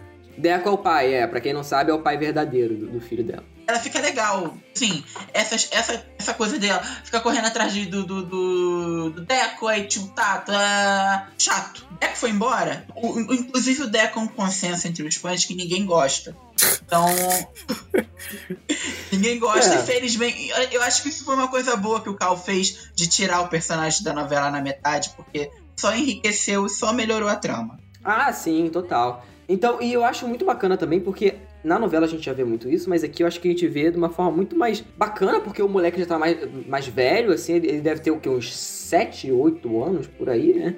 E a gente vê o impacto da gravidez na adolescência, né? Que, enfim, já foi martelado muitas vezes na novela, mas na série eu acho que é de uma, numa nova fase da vida da personagem, a gente vê isso de forma muito diferente, né? O, o próprio começo dela trabalhando com, com- querendo trabalhar com várias coisas, quer dizer, querendo, não querendo ao mesmo tempo, né? Ah, não, isso aqui eu não quero e tal. Ela querendo escolher ainda, de, ela não tava nem conseguindo um emprego, né? Mas ela ainda tinha que escolher do que ela queria trabalhar. E, e isso eu vejo muito da personagem, da evolução dela, da, da, da novela pra série, porque isso é uma coisa que o Renan até falou comigo, que tipo, é uma coisa esquisita de toda a rede de apoio da Keila não existe na série. É, eu gostei muito da Keila. Pra mim, é o, a personagem que eu mais gostei na série. E eu gosto ainda mais que a Keila é uma personagem que tem. Ela é tão segura de si pra cuidar do filho e tudo mais, mas ela é uma, ela é uma pessoa que. Ela tem muitas questões com ela ainda, né? Ela tem, Total. ela tem. A, a- o único momento que eu rolou lágrimas na série é quando ela tá dentro do brechó com a Tina. Que ela tava exp- experimentando roupa, que ela tá se sentindo extremamente deslocada, mas ela tá ali pela amiga, ela tá ali porque ela, ela quer viver um pouco dessa, entre aspas, adolescência perdida. De tipo, nossa, estou passeando com a minha amiga no shopping pra comprar só uma roupa e tudo mais. E de repente ela tá pensando no filho, tipo, nossa, eu vou comprar uma blusa pro meu filho. Aí a Tina fala pra ela: Não, cara, hoje você tá aqui pensando em você. E na hora que ela começa a experimentar as roupas, ela começa a perceber que é pra ela. E ela se sente muito mal. E ela olha para as pessoas ao redor e, tipo, aquilo me deu uma angústia, tipo, imensa, entendeu? E aí, quando começa a abordar o assunto dela sonhar ser atriz, igual eu falei, eu não sabia que ela era atriz, e eu achei muito legal, tipo, de não darem logo um papel pra ela, tipo, nossa, na primeira tentativa que ela foi, ela já conseguiu. Porque ficaria irreal pelo jornada da personagem. Não, e é irreal e real mesmo, né? Tipo, é muito difícil, tipo, o ator conseguir papel, né? Ainda mais no cenário atual. Exato. Então, tipo, eu, eu, eu acho muito coerente. Essa trama dela realmente eu acho muito amarradinha, muito bem fechada, mu- muito bem desenvolvida. Eu gosto muito da interação dela com o filho. E o amigo dela é muito legal, né, Cid? O Miguel foi, puta, que da hora o Miguel. E o Miguel falando pra ela, querida, 99% das vezes você vai falhar. Acostume-se. Muito bom. Porra, isso eu falei, caralho. O que vier é lucro. Ele falou, o que vier é lucro. Eu falei, puta, é verdade. É, o que vier é lucro. E é muito legal isso. Eu acho o plot da Kayla o melhor, o melhor plot da, da série e o- é o meu preferido também. É muito bom esse plot da Kayla. O plot da Kayla e a Kayla em si, eu acho que é o ponto mais pé no chão da série. Uhum. É, mais real. Sim, sim, isso, é, isso com certeza. Com certeza. E eu, eu ainda acho que o, o próprio lance dela, dela ser atriz e tal, e ter esse amigo dela, que ele consegue ser mais amigo, tipo, de estar mais ali do lado dela quando ela precisa do que as próprias das, das Five em si, né? Sim. E fica muito orgânico, assim. Eu pensava que no começo, quando ele aparece lá, tipo, meio, meio sendo debochado, eu falei, num estereótipo da bicha má, que vai ser a Regina George do negócio. Gay Regina George. Eu, eu, cara, eu fiquei tão feliz que não foi isso, sabe? Fiquei muito feliz que não foi isso. E ainda teve, né? Ah, o Dreg! Eu não sabia que era drag também. Caraca, eu lembrei dessa porra agora. Eu tava rindo aqui já em off. Porra, eu eu falei, lembrei, cara, quando tu falou do Miguel, veio o meme da Inês Brasil. Mas a Anitta também. Também. E outra, não, tem que saber também saber, porque não é muitas, né? Pablo também. O Pablo também? Também. Mas ele é um homem. Mas é drag. É drag. Ah, o drag. Eu sabe, cara, quando ele falou eu sou a festa, aí chegou lá montada e tal, achei muito foda. Aquela, inclusive aquela festa foi muito bacana, né? Porque aí a gente vê várias paradas, né? A, a Tina dando um beijo na boca do, do Anderson, aí ela bota a. Ela bota quem? A, a, a Keila, Keila. pra dar um beijo na boca do Anderson. E aí chegou o Agroboy, né? Que aí outro personagem que também a gente achava. Ai, gente, precisamos falar do Agroboy. A gente precisa. Ah, a gente precisa falar do Agroboy. Maluco arrombado, cara. É xenofóbico com a Tina, a Tina joga uma Não, garrafa não, pai, nele. calma, calma. Antes da gente meter o pau no Agroboy. Gente, de- deixa eu desabafar. Eu mandei um áudio pros meninos. Como eu me senti mal por ser hétero assistindo esse episódio, porque é muito estereótipo. E, cara, foi muito triste ver nos encontros da Keila que é 99,9% igual em todos. Eu fiquei muito ruim. Ai, Jesus. Na hora que ele pega lá o. o- acho que é. Thiago, me corrija. É, Era o baixo ou a guitarra que ele pegou? Guitarra. Ele pegou a guitarra, eu, eu gente, eu quase chorei de vergonha. Falei, ai, Jesus, todos os meus, meus encontros antes pandemia é idêntico. Da cerveja artesanal, ai, da balada sertaneja. Cara, que Estereótipo hétero top. Ficou muito. É o estereótipo total e ficou muito engraçado. Eu ri demais. E ela gosta. É, ela gosta do cara. É, porque ela não tinha ninguém. Ela não tinha ninguém. Então, porque a gente aceita qualquer coisa, a gente aceita só pessoas estúpidas, idiotas. Mas é esse, antes da gente meter o pau no Agroboy, eu queria pontuar isso, cara. Foi muito dolorido, mas eu ri tanto, Pronto, agora vamos meter o pau. Racista, homofóbico. Agora a gente vai meter, vai tomar no cu, filha da puta. Ódio desse homem. Ah, É, racista, xenofóbico, homofóbico. Cara, e pior que, tipo, eu achei até que eles demoraram pra colocar. Assim, tudo bem que, né, a gente já tinha uma ideia, porque eles já tinham sido babaca antes, mas aí aquela achava ele bonito e tal, aí eles começaram a trocar ideia. Eu falei, mano, eles vão tocar nisso em algum momento, porque ele já foi babaca antes. E quando eles voltam isso lá pro final, que ele fala, ah, não sei nem se pode chamar ele de homem, né, o, o Miguel, que é amigo daquele. Eu falei, ah, mano, vai tomar no... Eu queria que o Miguel descesse essa porrada nele, igual um vídeo que o Thiago mandou. Brother, quando foram naquela balada sertaneja, mano, só faltou aparecer um 17 Sim. estampado assim. tipo, Pois porra, é. mano. Não, Porra, e- quando eles chegaram lá, aquele monte de sertanejo universitário. Me desculpa aí, irmão, se você gosta e não é. Mas você há de concordar comigo que o estereótipo lá desse, desse heterotop aí é o 17, né? Vamos falar a verdade. E o cara já tinha falado merda antes. Né? O, o- a primeira aparição do cara é o cara fazendo merda, né? É. A gente tem que lembrar disso. Então, porra, já tava ali. Eu falei, hum, esse maluco vai fazer uma cagada, cara. Tem, tem, tem alguma coisa de errado aí. Quando ele vai lá e, e é homofóbico lá com o Miguel, eu falei, porra, filha da puta, cara. É, foi a pá de cal. Não, engraçado que tem um ponto que eu fiquei questionando, que quando ela conta do, do é Tonico, né? Tonico, o nome é. dela. Que ele não sabe, eu achei que ali ele ia embora. Eu fiquei assim, ai, graças a Eu Deus ele vai. Mas não! Ele fica. Ele pede ela em namoro com um hambúrguer! Não! Ai, Mano, gente! isso é muito patético. Ai, eu odeio ser hétero! Ai, Jesus! Gente, puta que pariu, foi ridículo. Imagina, você vai comer um hambúrguer e quebra o dente porque mordeu uma aliança. Eu já vi gente sendo pedida em casamento igual, por isso que eu tô rindo, gente. Graças a Deus, graças Cara, isso é uma Deus, merda, não cara. Pessoas, não façam isso. Por favor, não Mas, façam. cara, cara. Aí eu achava que esse plot específico ele ia ficar puto. Ai, não. E aí eu fiquei o questionamento. Sério que vão manter esse desgraçado na segunda temporada? Não, por quê? Eu não precisava. Eu acho que vão, hein? Não, uma, uma- uma coisa interessante que você falou. é, eles, eles mostram direitinho, tipo, é, a diferença entre o, o, o clima do, do app de pegação do, da, do hétero e do, do gay. Sim. A diferença de tal. o- aquela cena do, do. do Guto falando com a. a, a, a Lika, o Guto falando isso com a Lika e a, a, a, a Keila fazendo o perfil, no Tinder. Muito, mu- muito interessante isso. Pois é, achei foda também.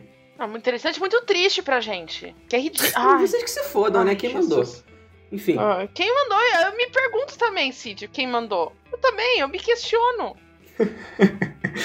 Tá bom, gente, tá ficando quebrando o tabu já. Daqui a pouco a gente tá pedindo desculpa pro ser hétero também. Mas tem mesmo que pedir mesmo. Não chegamos a esse extremo. Enfim, Daqui a pouco tá, vai planeta! Tá muito quebrando o tabu. Corta, corta, corta, corta, corta. corta essa porra.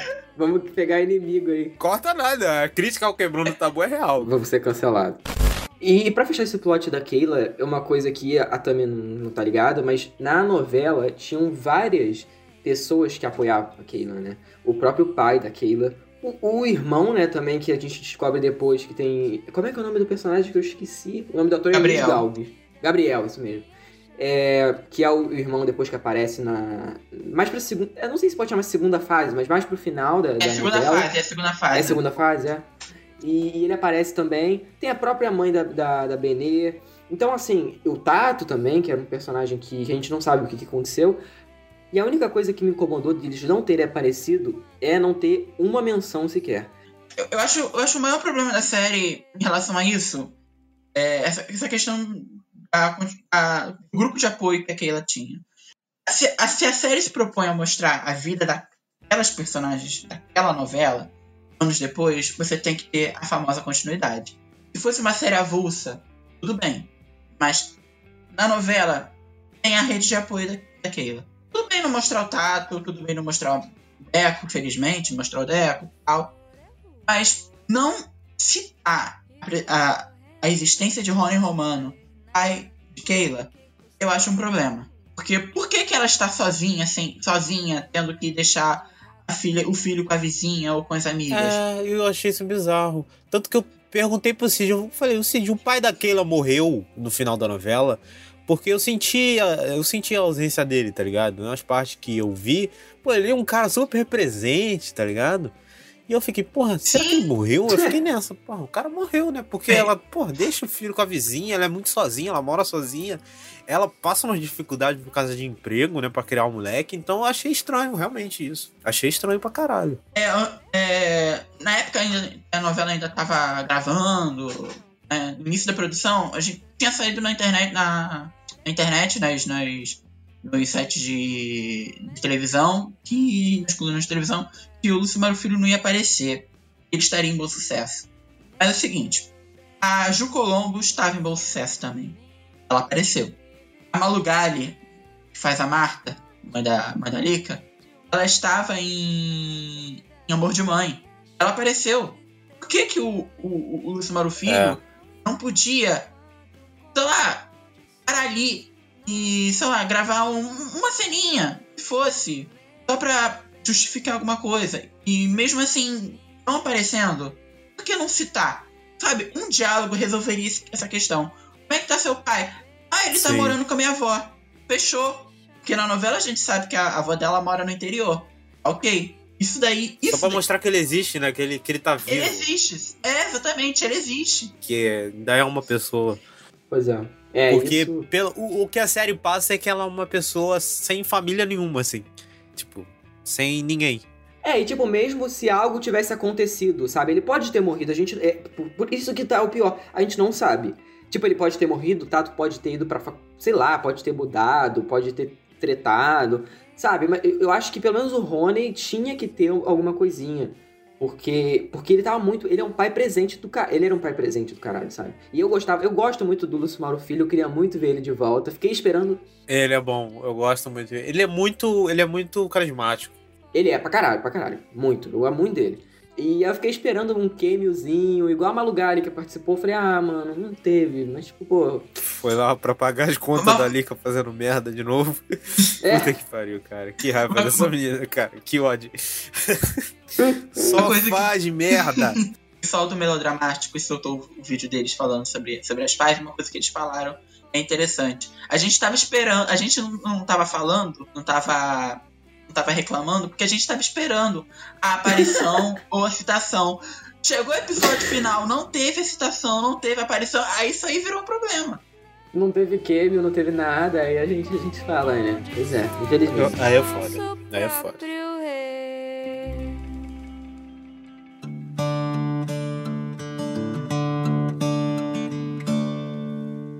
Agora vamos lá. Falar sobre a minha personagem favorita, sobre o meu arco favorito. Benê. Eu caraca, eu amo. Desde a novela, gente, eu chorava com algumas cenas. Sof- Quando ela sofria bullying, cara, eu, eu ficava pra baixo, tá ligado? Eu ficava muito mal. A própria cena quando ela, quando ela perde a casa pela enchente, eu falei, gente, meu Deus, que triste. Tá? Gente, vocês não sabem o que é chorar com a Benê. Um quarto da, da Benê alagando. Alaga- Nossa, é muito, isso é muito Eu triste. chorei das três vezes que eu vi essa cena, esse capítulo. É um dos capítulos mais tristes da, da- de novela. Quando a, a- a- a- o quarto dela. A, a estrutura da escola, é, é- é escola pública, tá, tem um, problemas de vazamentos, tem uma chuvarada forte pra caralho. E o- ela, mora, ela mora nos fundos da escola, então. Porque a mãe, no caso, trabalha na escola, pra quem não sabe, pra quem não viu a novela. É. A, a- o quarto dela começa a pingar, começa a pingar, começa a pingar e começa a encher. E ela fala: Meu quarto, minhas bonecas, por que as bonecas? Porque as bonecas eram as únicas amigas dela antes dela conhecer as meninas. Gente, dá uma tristeza, dá um- uma coisa, nossa. É muito, E outra- é muito outra cena- a forma como ele trata isso. Acho muito foda, muito foda, Eu- meu Deus. Outro momento maravilhoso também é quando ela, ela fica surda por um tempo. É, Nossa, solta a vai se bomba. fuder. A bomba e. E ela não tô conseguindo ouvir, não ouço nada. Nossa, que desesperador. Pois é, ela é uma personagem que so- a bichinha sofre, viu? Meu Deus do céu. Inclusive, ela sofre até pelo próprio Guto, que era um filho da puta no começo da novela. Ele era. Tipo, aquela. Sim. Ele não era o, bu o bugilista da parada, mas ele ia com a galera porque ele queria ser aceito pelos grupos, entendeu? Então ele fazia aquele bullyingzinho ali, mas ele dava pra ver que ele não queria fazer, mas pra se sentir social- socialmente aceito, ele fazia. E depois, quando. Tanto que eu lembro que quando mais. Arrombado por pressão. É, ele. é, arrombado sob pressão, exatamente. E, e ele começou a aceitar mais a diferença com a Benê, né? Ver, tipo, que a Samantha também sempre foi meio filha da puta. A Samantha, no caso, a namorada da Arika na época. A Samantha era filha da puta e, e- e o povo passa pano pra isso. A Samantha era filha da Passa puta. muito pano. A Samantha sempre, sempre Nossa, virou todo- zoou a, a, Nossa. a, a Benê. A Samantha sempre chamou a Benê de esquisitinha, de coisa de. E. e a- eu, eu tenho certeza que. A, a, a- eu, assim, eu, eu, eu- Pelo que eu vi na, na, na série, né? Eu acho que a Samantha evoluiu. Porque eu, eu sinceramente ficava, fiquei Acho esperando em algumas cenas a Samantha ficar zoar a Benê. Felizmente não aconteceu. Mas a, a, a, Ela evoluiu. Evoluiu. Ela é uma das poucas que realmente eu senti uma evolução, tipo, que ela evoluiu por si mesma, sabe? Eu achei muito, muito bacana da, da Samantha, assim, porque ela era. Tipo, ela, te- ela tem o lance do namoro com a Lika e tal, mas ela era complicado de, tipo, questões dela. E eu acho que eles souberam abordar isso muito bem. E aí, falando agora mais aprofundado na polêmica, né, na polêmica estúpida que teve, que foi a Benê terminando. Na verdade, o Guto terminando com a Benê. E eu acho a cena. Na, cara, ser na igreja, sabe? Eu achei É muito boa essa cena, é muito boa. muito bom. Porque pra mim foi um choque, eu não sabia, pra mim foi um choque. Caraca, você não sabia? Não, eu não sabia, eu não sabia, eu não sabia. Quando ele falou, e tipo, é dentro da igreja, e ele grita, e a igreja ouve, cara. Não, aí os velhos olhando pra trás, assim. Os velhos olham pra trás, puta merda, eu morria de me acabar. É muito bom. É excelente. E, e aí, eu tava até falando com, com o Renan. No dia que saiu, acho, a gente conversou um pouco, porque. a- eu não sei, a- não sei se você também teve essa impressão, mas pode parecer um pouco imaturo a forma como ele falou, mas ele sempre foi essa pessoa imatura. O Guto sempre foi esse cara mais imaturo tipo, ele chegou e falou, ele não teve um, pouco. acho que faltou sensibilidade da parte dele falar sobre isso, sabe? E dá pra tipo, ele perceber que ele terminou com a menina na igreja, tá ligado? Porra, que bad vibes, tá ligado? Eu- Pois é. Exatamente. E é, eu vi comentários falando, ah, porque o, o, o Guto foi, foi babaca com a Benê nesse momento. O, o, o- ah, o Guto não era babaca e ficou, e ficou babaca. Não, o Guto sempre foi babaca. Ele só tá mostrando um pouco do que ele era. Sim, total. E aí, ela vai morar com a Lika e tem um vizinho um tanto quanto peculiar, eu diria. Que é o Nen. né? que, que, inclusive, é, quando ele já come, ele se encontra com a Benê pela primeira vez. Cara, o Ney é muito estranho. Puta que pariu. Não, e ele. O visual dele é todo, todo dark e tal. E aí quando ele falou. É, cara, ele é um mini Casagrande, cara. Total, total. Tipo, ele é um mini. Casagrande. Ele é igual o Casagrande, velho. Parece quando ele tá de óculos pra caralho. Cara, ele meteu um óculos redondo do Casagrande no último episódio que eu falei, filha da puta, até o Casagrande. Pois é. E, e, assim, a gente. Quando ele fala que ele tava vendo pornô, eu falei, gente, que forçado. Mas depois a gente vendo que o cara era viciado em pornô. E que o cara vivia basicamente daquilo. O, o computador dele, as abas eram só pornografia. E, e os desenhos que ele Sinistro. tinha feito no quarto eram de mulheres peladas e tal. Então a gente vê. Isso eu achei que foi abordado de uma forma muito. Eu não sei o que vocês acharam, mas eu achei essa- abordagem até do próprio final dele não se importar, na, na própria lance do sexo mesmo, com a Benê, eu achei isso muito acertado, a forma como eles fizeram. Eles foram construindo isso aos poucos, mostrando que ele era um cara é, babaca até certo ponto, em, em certas questões. E, e eu gostei muito, assim, eu gostei muito dele, gostei muito do, do ator também. Achei que ele passa essa peculiaridade do personagem de uma forma muito boa, assim, gostei muito dele. Eu, eu gostei e eu achei que, tipo, eles passam bem essa dubiedade entre o personagem ser meio babacoide e ele ter um problema real, assim, porque é um problema Uhum. real. E é uma parada que rola, entendeu? E, e esse problema ecoa no relacionamento dos dois, então acho que isso foi bem desenvolvido. Eu gostei muito. Porque, tipo, é- é- a princípio é só, é só um cara esquisito, né? Ele é meio esquisitão, não sei o pá, não sei o quê, e eles se interessam um pelo outro. E aí depois, quando aprofunda e que vem essas questões, eu acho que a série acerta bem, assim. Eu gosto bastante dessa, do- da relação, do- da forma como a série faz a relação dos dois e o, o próprio personagem do Neném. Eu acho que é um dos melhores coadjuvantes da série, né? Concordo. Concordo. Pra mim, é um dos melhores coadjuvantes da série. Provavelmente o meu favorito. Eu acho, eu acho o, o plot da pornografia excelente. É a primeira vez que eu vejo isso em TV aberta no Brasil. Primeira vez que eu vejo isso, esse, esse, um- esse- assunto, vício em pornografia, ser tratado na televisão brasileira. Não sei se já foi tratado antes, eu acredito que não. Mas foi uma excelência. Estar de parabéns. É, esses temas, assim, eu acho que o Cal consegue abordar de uma forma que, é, ao mesmo tempo que ela tem um certo didatismo, não é aquela coisa chata, né? E esse, pra mim, foi o mais claro disso. Tipo, poderia ter ficado aquela, aquela coisa, tipo, ó, pornografia é errado, hein? Ó, gente, você não pode ver. É. Aquela coisa... Não, não cai, não cai no. Não no- cai, é, não cai. Moradinho barato, não cai nessa, tá ligado? Não cai porque a série pega ó, e, e- e consegue mascarar esse problema em outro. Eles pegam, pô, peraí, não vamos fazer um didatismo agora. O que, que a gente vai fazer? A gente vai pegar essa parada e vai mostrar uma consequência dessa parada. Então eles vão lá, com a Benê e essa é a consequência no relacionamento dos dois. E é a forma como eles relacionam o sexo. Então acho que isso é foda. assim. Eles conseguem fazer muito bem isso. Não cai no didatismo barato. Sim. E o próprio lance de evolução, falando de evolução de personagem, a Benê é o que eu achei mais bacana de, de tudo que eu já tinha visto dela até o final da primeira temporada. Porque assim, a Benê, ela. Tipo, no, até no começo da, da série mesmo, ela não, não encosta na galera, na festa e tal, ela fica mais distante. E aí depois ela vai, tipo, eu tô começando a me acostumar com isso. Então, é. Inclusive, essa, essa, essa cena. Acho que foram. Não sei se foram duas, se foram uma, eu não lembro agora. Mas dela parada, olhando as pessoas se relacionando. Foram duas. Se. se. se divertindo nas, na, nas festas. Nossa, eu me identifiquei demais nisso. É, é muito, é, é, muito bom. Muito bom você ter. Você, ter, você, você se ver representado num, num personagem, sabe? É muito legal. Uhum. Eu, eu achei, eu achei muito foda, porque aí depois ainda a gente vai vendo como ela quer sair daquele lugar comum para ela, né? Tipo, aí no caso foi, foi bacana não ter a, a mãe dela, porque aí a gente vê ela se virando 100%, como na novela não tinha isso, né?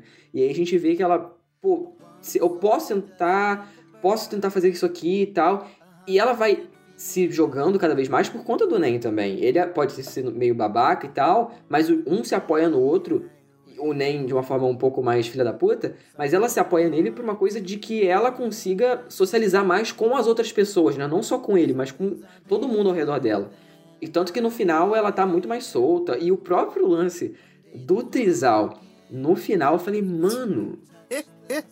É, nós temos. É, ó, eu não esperava. É, eu gosto muito do. Eu gosto muito do, da personagem da Benê. Eu acho que todo mundo que orbita em torno dela é muito bom. Só que eu achei forçado para um caralho ela ser a personagem do Trizal. Eu achei. É, para mim, é uma personagem que tem todas as questões de socializar com outras pessoas, que tá se descobrindo sexualmente só agora, porque para mim fica para mim pelo menos aparenta isso, ela pular de tipo de um extremo de não fazer nada pra de repente estar tá um trisal é, é muito abrupto, entendeu? Sei lá, acho que fosse num segundo final da segunda temporada eu aceitaria melhor. Agora, já começar no final da primeira, porra, eu achei. Eu achei forçado, forçadinha a barra. Eu não me incomodei, não. Eu me incomodei, eu me incomodei. Não. Nem eu. Não, muito pelo. Eu acho muito pelo contrário, sabe por quê? Porque a personagem, ela já vinha disso. Não, então. É... No final da novela tinha um pouco isso dela que também queria é. se abrir. Aí, um Cid, Cid, Cid. Não, não, não, Cid. não, não. Mas não tem. Mas não tem. Não, não, não. Mas não tem a ver com a tá, novela. Então calma, vai, calma. Então vai. E na série.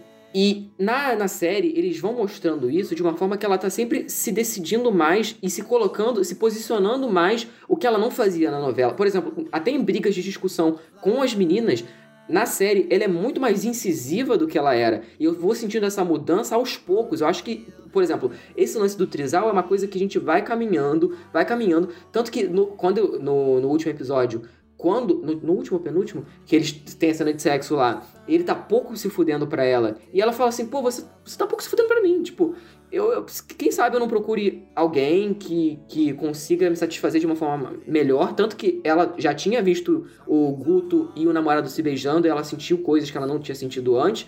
E aí ela foi pedir ajuda para Uhum. ele e tal, o lance dos pornôs.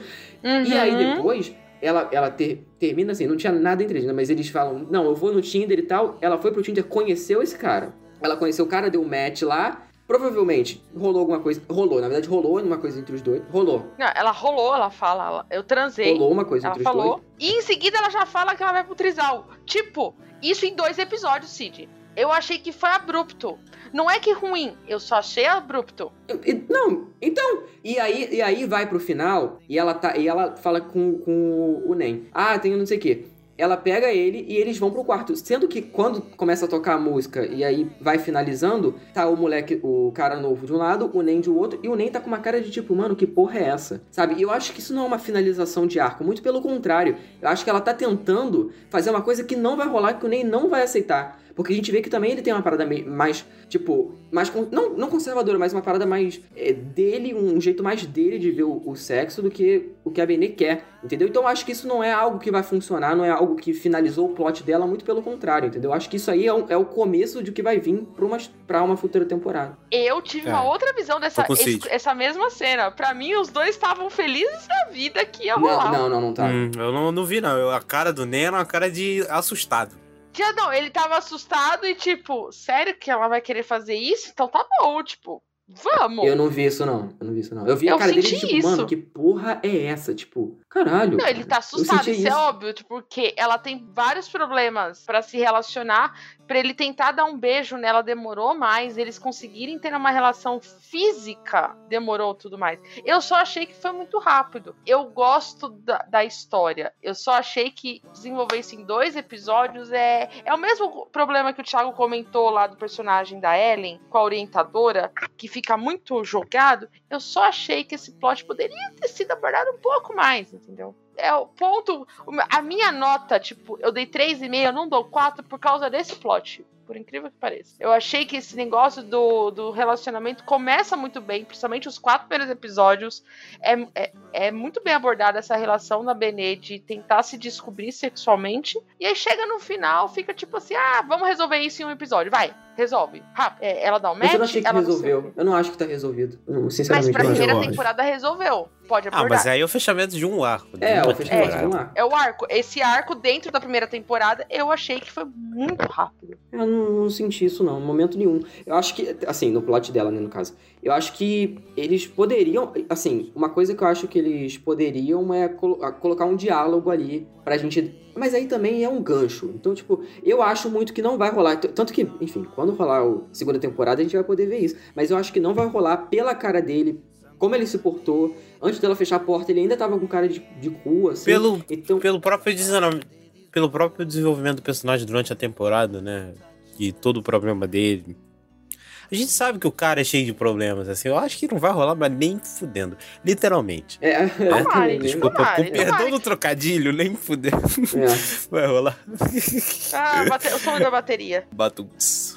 Ah, é uma parada maneira né, no plot da Benê, que eu acho legal, é essa dualidade, porque ela tá morando com a Lika, e a dualidade entre as duas personagens Uhum. que são completamente opostas, né? A Lika é completamente irresponsável e desorganizada, e a Benê é aquela personagem ultra organizada e responsável com as coisas que ela faz, né? E tudo tem que ser feito no horário exato e, né, ela faz um puta planejamento. Eu acho isso maneira, essa dualidade, porque elas entram em choque no começo e é bem legal porque a série faz um humor disso. Né? Gente. A série usa essa relação pra fazer um humor que é engraçado. Eu A ri muito. briga delas na hora do piano, dela quebrar, eu gargalhava.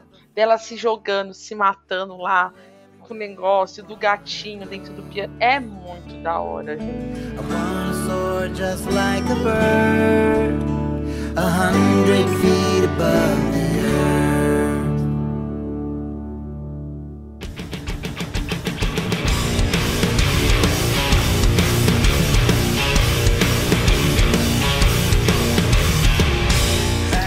a Lika, a Lika, falando da Lika, gente, pelo amor de Deus, eu acho que os plots que a Lika se mete são os mais constrangedores. É o privilégio branco escancarado na tua cara. Exatamente. A garota rica, rica, inclusive já começa, o, o começo da personagem já é a, a mãe dela aparecendo, né? E aí eu falei, mano, ela não cresceu, ela não teve, tipo, mudança nenhuma de quando ela era adolescente. Mudou zero. Zero, Zero. zero, zero. Zero. Cresceu zero. Eu adorei a aparição da Marta naquele episódio. Sem ter visto, eu percebi isso. Eu acho que ficou muito boa isso. Não, e as próprias demais. personagens, as próprias personagens, as amigas comentando isso, e eu acho que a engraçado, né? Eu não gosto da Lika como personagem, não gosto dos plots dela, só que eu acho que por dar liga em tudo, esses plots ficaram muito bem feitos. Porque eu dou muita risada nos plots dela. É muita vergonha alheia, tipo assim, meu Deus, sério que você tá falando isso mesmo? Tipo, eu me diverti horrores com esse episódio. Toda vez que ela se fudia, eu ficava feliz. O de episódio do Tirapaz. Olha, Cara, é muito bom. Eu ri muito dessa eu porra. não conseguia assistir aquilo. Eu pausava. Não, na primeira vez eu pausava. Pausava e ficava, ai meu Deus. Aí pausava, aí voltava. Aí via mais um pouquinho. Aí pausava de novo. Pausei umas 50 vezes aquele episódio, comecei a assistir, terminei. Porque eu não conseguia Cara, assistir aquilo. Quando ela chegou, quando ela chegou naquela festa, minha cara ardia de vergonha, cara. Eu falei, caralho, cara, o que, que você tá fazendo aí? Cara, sai dessa merda agora. Mano. E ela ficou gamadíssima na coroa. Aí chegou lá, né? Falei, caralho, eu tô, porra, mano, sai daí, cara. Sai daí, pelo amor de Deus. O que, que você tá fazendo, cara? Por que, que você tá fazendo isso com a sua vida? Não, e todo o showzinho que ela faz. O showzinho que ela Gente, faz, que ela. Ai, cara, Puta que merda. ridículo, assim. Ai, Ela depois leva um nossa. fecho ainda. Ele fica, porra. Não, e, cara, todo o lance da irresponsabilidade que ela tem, tipo, de tudo, de tudo. O problema da goteira, das- os problemas com a casa dela. a- Depois que a mãe para de pagar as coisas que ela vai procurar um emprego. E eu falo, caraca, cara, coitada da mãe. Porque o Edgar, né, que era Porque o ela pai... não fazia porra nenhuma, né? Fazia nada. É, pois é. E, Ela só sabia, né? pra quem não sabe, de sacanagem. na, na novela, ela tem um pai, que é o, o Edgar, que era um filho da puta do caralho. É, que- Vilão da novela. É, o- é, basicamente ele era o vilão da, da novela. E eu gostei que eles não, não mostraram. Inclusive, eu senti falta do Luiz também. Que né, era diretor do colégio, inclusive, né? Ele era o diretor do colégio. Olha isso. É, ele, ele era, ele Olha, era o diretor do colégio. Do colégio, no caso, o colégio grupo, que era o colégio particular. Em- Colégio dos burguês. é, o colégio dos burgueses lá, safado. E, e eu gosto de que, que as aparições da mãe dela são muito pontuais e, e, assim, ela é a única que É sempre esculachar. É, ela precisa de um toque, ela precisa de tipo, pô, mano, acorda pra vida. E, e até eu acho que faz um pouco de sentido todo o plot de- da, da temporada como um todo, né? Tem- inclusive tem até aparições do MB, que é um personagem da, Ai, da novela. Nossa, muito. Eu gostei da Amo MB. demais. Eu adoro o MB. Eu adoro o MB porque ele é aquele Que cara MB é o louro do-. É o lourinho do, do, do restaurante? É, isso? ele mesmo. É esse É. cara? Ele é um, ele é um cara completamente babaca. E ele na novela ele foi evoluindo aí, tipo. Ele começou babaca, ele, a gente começou a gostar dele, é dele, a evolução dele. Aí ele chega lá na, na, na série, você- sabe? Todas as aparições de personagens da novela você fica feliz. E tipo, nossa, as, as aparições da Marta maravilhosa, são tipo Malu Gali. Adoro essa atriz. E, e o MB também aparecendo, porque o MB serviu de. serviu de, de orelha pra Lika. Ele era mais orelha da Lika. Ele, ele era melhor amigo da Lika na novela, ex e depois virou melhor amigo. Então, é, é- é- faz sentido o MB aparecer como orelha pra ela. Sim, tanto que ela até pede, pede um emprego lá pra ele e fala, mano, não, não dá não, cara. Tipo, quando puder aí, eu te falo. e eu gosto, eu gosto dele, que ele aparece, assim, porque ele é o. do- Dos meninos, ele é o único, né? Que, tirando o Guto, claro. Ele é o único que, que aparece na, na série, que era da, Sim. da novela, né? Então, e eu, eu gosto disso. E, e falando mais sobre o plot dela, né? Com a Samantha também, que é uma personagem que era a namorada dela na, na novela, eles tiveram ali algum des- desentendimento, porque a Lika não é uma pessoa muito fácil de se lidar, como né, a gente vê na série. Então eu imagino Uhum. que deve ter tido uma treta muito gigante. E elas terminaram, e a Lika nunca superou isso. Tanto que tem até uma hora numa festa que ela tenta beijar a Samantha, e a Samantha fica puta com a Lika, ela sai da festa, assim. Nossa, a, a Lika, sinceramente. Ela é muito sem noção, cara. Puta que pariu, cara. Sério. Ela é muito sem noção. E eu acho maneiro na relação das duas aí é que a série consegue pontuar bem o quão a Lika ficou esta- estagnada como pessoa, né? Como evolução, como crescimento, maturidade. Porque existe é, um- uma relação com a Samantha que virou uma pessoa responsável, né? Trabalha, tem um emprego, né? Tem uma vida propriamente dita. E em contraponto com a Lika, que não faz porra nenhuma, né? Ela Só é sustentada pela mãe e o dia Sim, inteiro sim. não faz nada. Então eu acho legal que a série consegue pontuar isso, sem utilizar da novela pra falar que ela é uma personagem matura, assim. Então eu acho Uhum. isso legal. E a própria Samantha tinha uma namorada, né, na série, assim. Então, e aí quando ela beija, ela fica, porra, cara. É, tinha, tinha. De- Mas dá pra ver que as duas ainda sentem algo uma pela outra. Isso é claro, claro, isso é claro, gente. É isso que eu ia falar. É, um- é uma historinha das duas que eu gosto, assim. Dança no ar, o amor. É, tipo. E eu, eu, eu gosto, as duas atrizes são boas. A Giovanna Grigio é excelente, eu gosto muito dela. E, e assim, o, todo, tudo que a Lika faz, na verdade, é pra meio que tentar se provar, não só pra ela, mas pra Samantha. E, e várias coisas que vão acontecendo que vão evoluindo a personagem, eu acho que é mais por conta dela. O final, que tem todo aquele lance que ela tinha que entregar o texto lá sobre a, a geração, que não sei o que, ela fez um monte de merda, falou, isso, expôs as, as amigas ao ridículo, e aí depois ela ainda não entrega. Eu falei, mano, isso faz muito sentido porque a própria Lika tá se puxando pro passado constantemente, enquanto todo mundo ao redor dela tá pu- puxando ela pro futuro, sabe? Ela não quer encarar a realidade, a nova realidade, e ela é uma pessoa que não superou o passado. Eu gostei muito disso. E muita gente falando, ah, não teve desenvolvimento. Eu acho que teve sim, mas a gente vê muito do reflexo da própria personagem, diferente de todas as outras. Eu vejo muito reflexo da própria personagem no arco dela, como um todo, sabe? Eu não sei se vocês acham ruim, se vocês não gostam, se vocês gostam, mas eu pensa, quando eu parei pra pensar, eu falei, mano, isso faz sentido com tudo que eu já vi dela, sabe? Enfim. É, eu gosto, mas eu acho que, tipo, numa potencial segunda temporada, ou até em temporadas posteriores, tem que andar. Ah, eu ia. É isso que eu ia É, falar. se ficar só nisso, vamos ter um problema. Eu acho que a própria primeira temporada tava uma personagem. E eu fiquei puto pra cacete quando ela não entregou uma merda do coisa. Eu também. Porque eu pensei que agora ia. Eu falei, desgraçado, entrega este, essa merda desse texto, cara. Pelo amor de Deus. Faz alguma coisa de decente, pelo menos uma vez na sua vida. E eu acho que o paralelo com a pia, né? O vazamento da água na pia. a- a- É muito a- As Five, não sei se vocês repararam, acho que é óbvio. Cada personagem tem um paralelo. A, a Ellen, que é a conclusão do seu trabalho. A Tina com os personagens lá que ela fica stalkeando lá na rua. E o da Lika é o. O o vazamento e tudo mais. E eu acho muito louco e eu fiz, cara, ela não entregou, ela não, tá fazendo nada, ela tá deitada e tipo. Sério, Lika, que tudo que você passou nesses últimos nove episódios, você vai desistir no, no final? E aí eu fiquei com a sensação, na hora que ela pede a Samantha em casamento e tudo mais, a Samantha tinha que ter falado, amiga, não. Se toca. Não, mas a gente ainda não ouviu o que, que ela falou. A gente não ouviu. Deve- não deveria será ter que- acabado no plot. Então, mas não deveria ter acabado. O plot deveria ser não. E começar a segunda temporada, ela tá recebendo um não. Porque ela só recebe sim. Isso que é o foda. Mas, não- mas eu não acho que vai ser. Sabe por quê? Eu não acho que vai ser não, porque a Samantha gosta dela. A Samantha terminou o namoro, cara. Elas se gostam dele. É isso, gente. Tipo, tudo bem. A Samantha vê que ela, que ela é uma, uma sem noção, que não, não, não, não mexe a bunda pra nada. Mas ela, cara, ela ainda gosta, sabe? Ela ainda gosta, gente. Acho que não.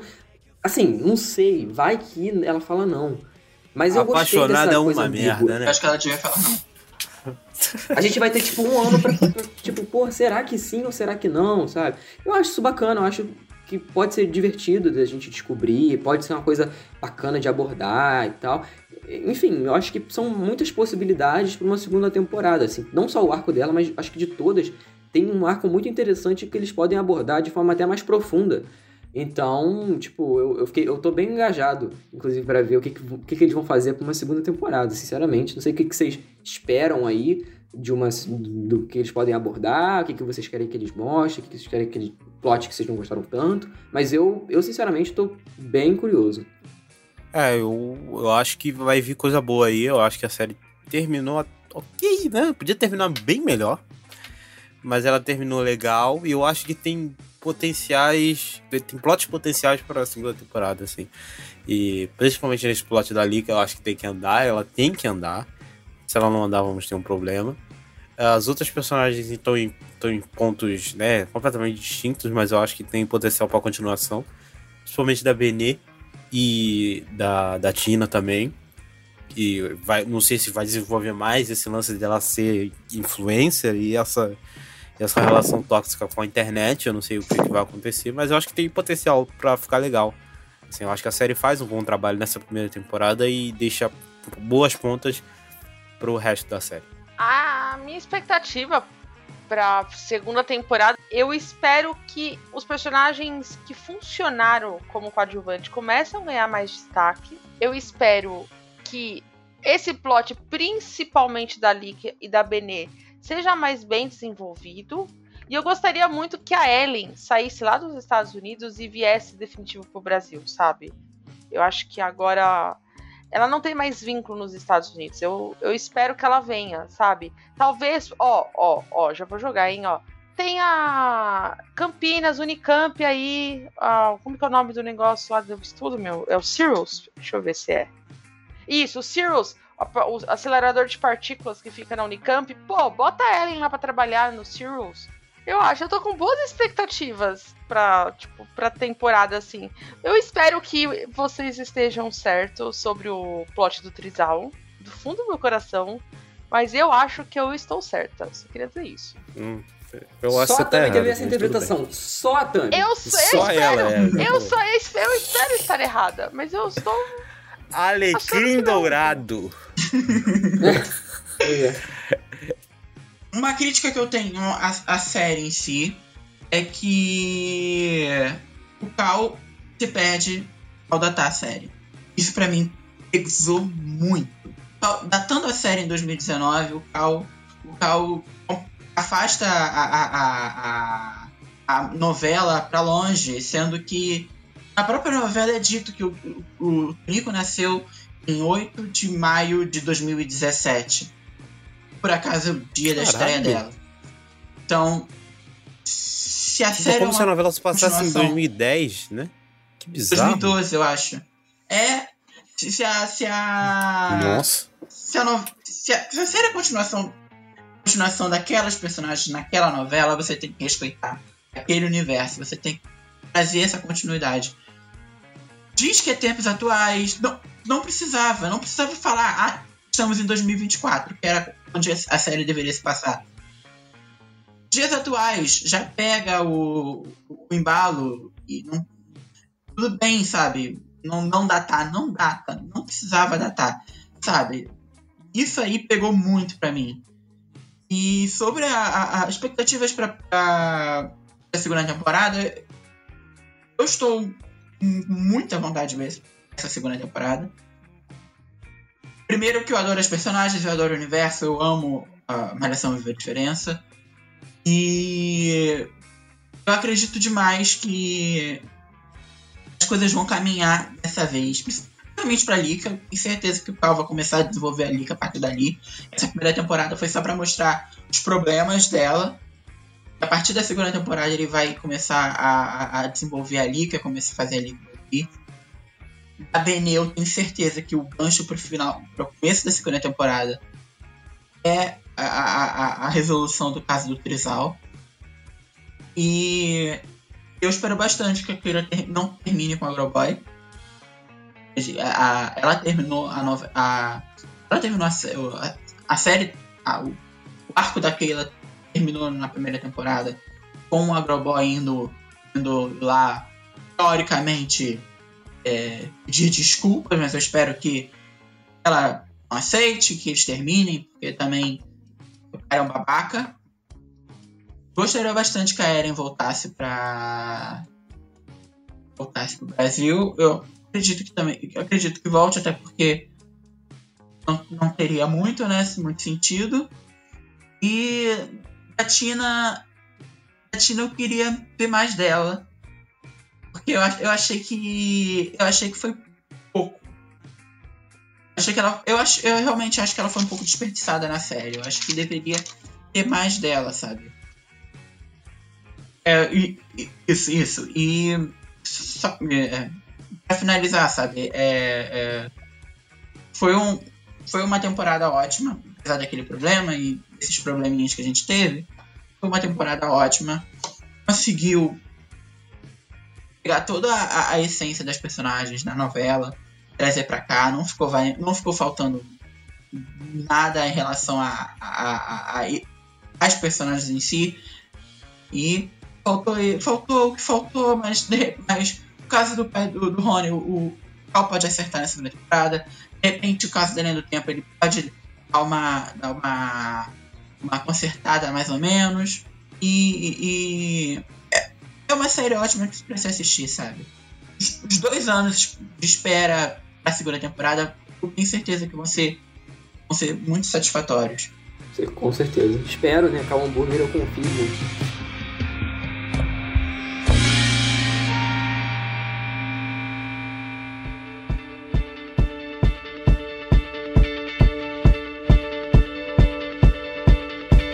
É, mas enfim, falamos aí Esse programa, de, ó, de bruto, ouvinte, tem quase três horas de bruto.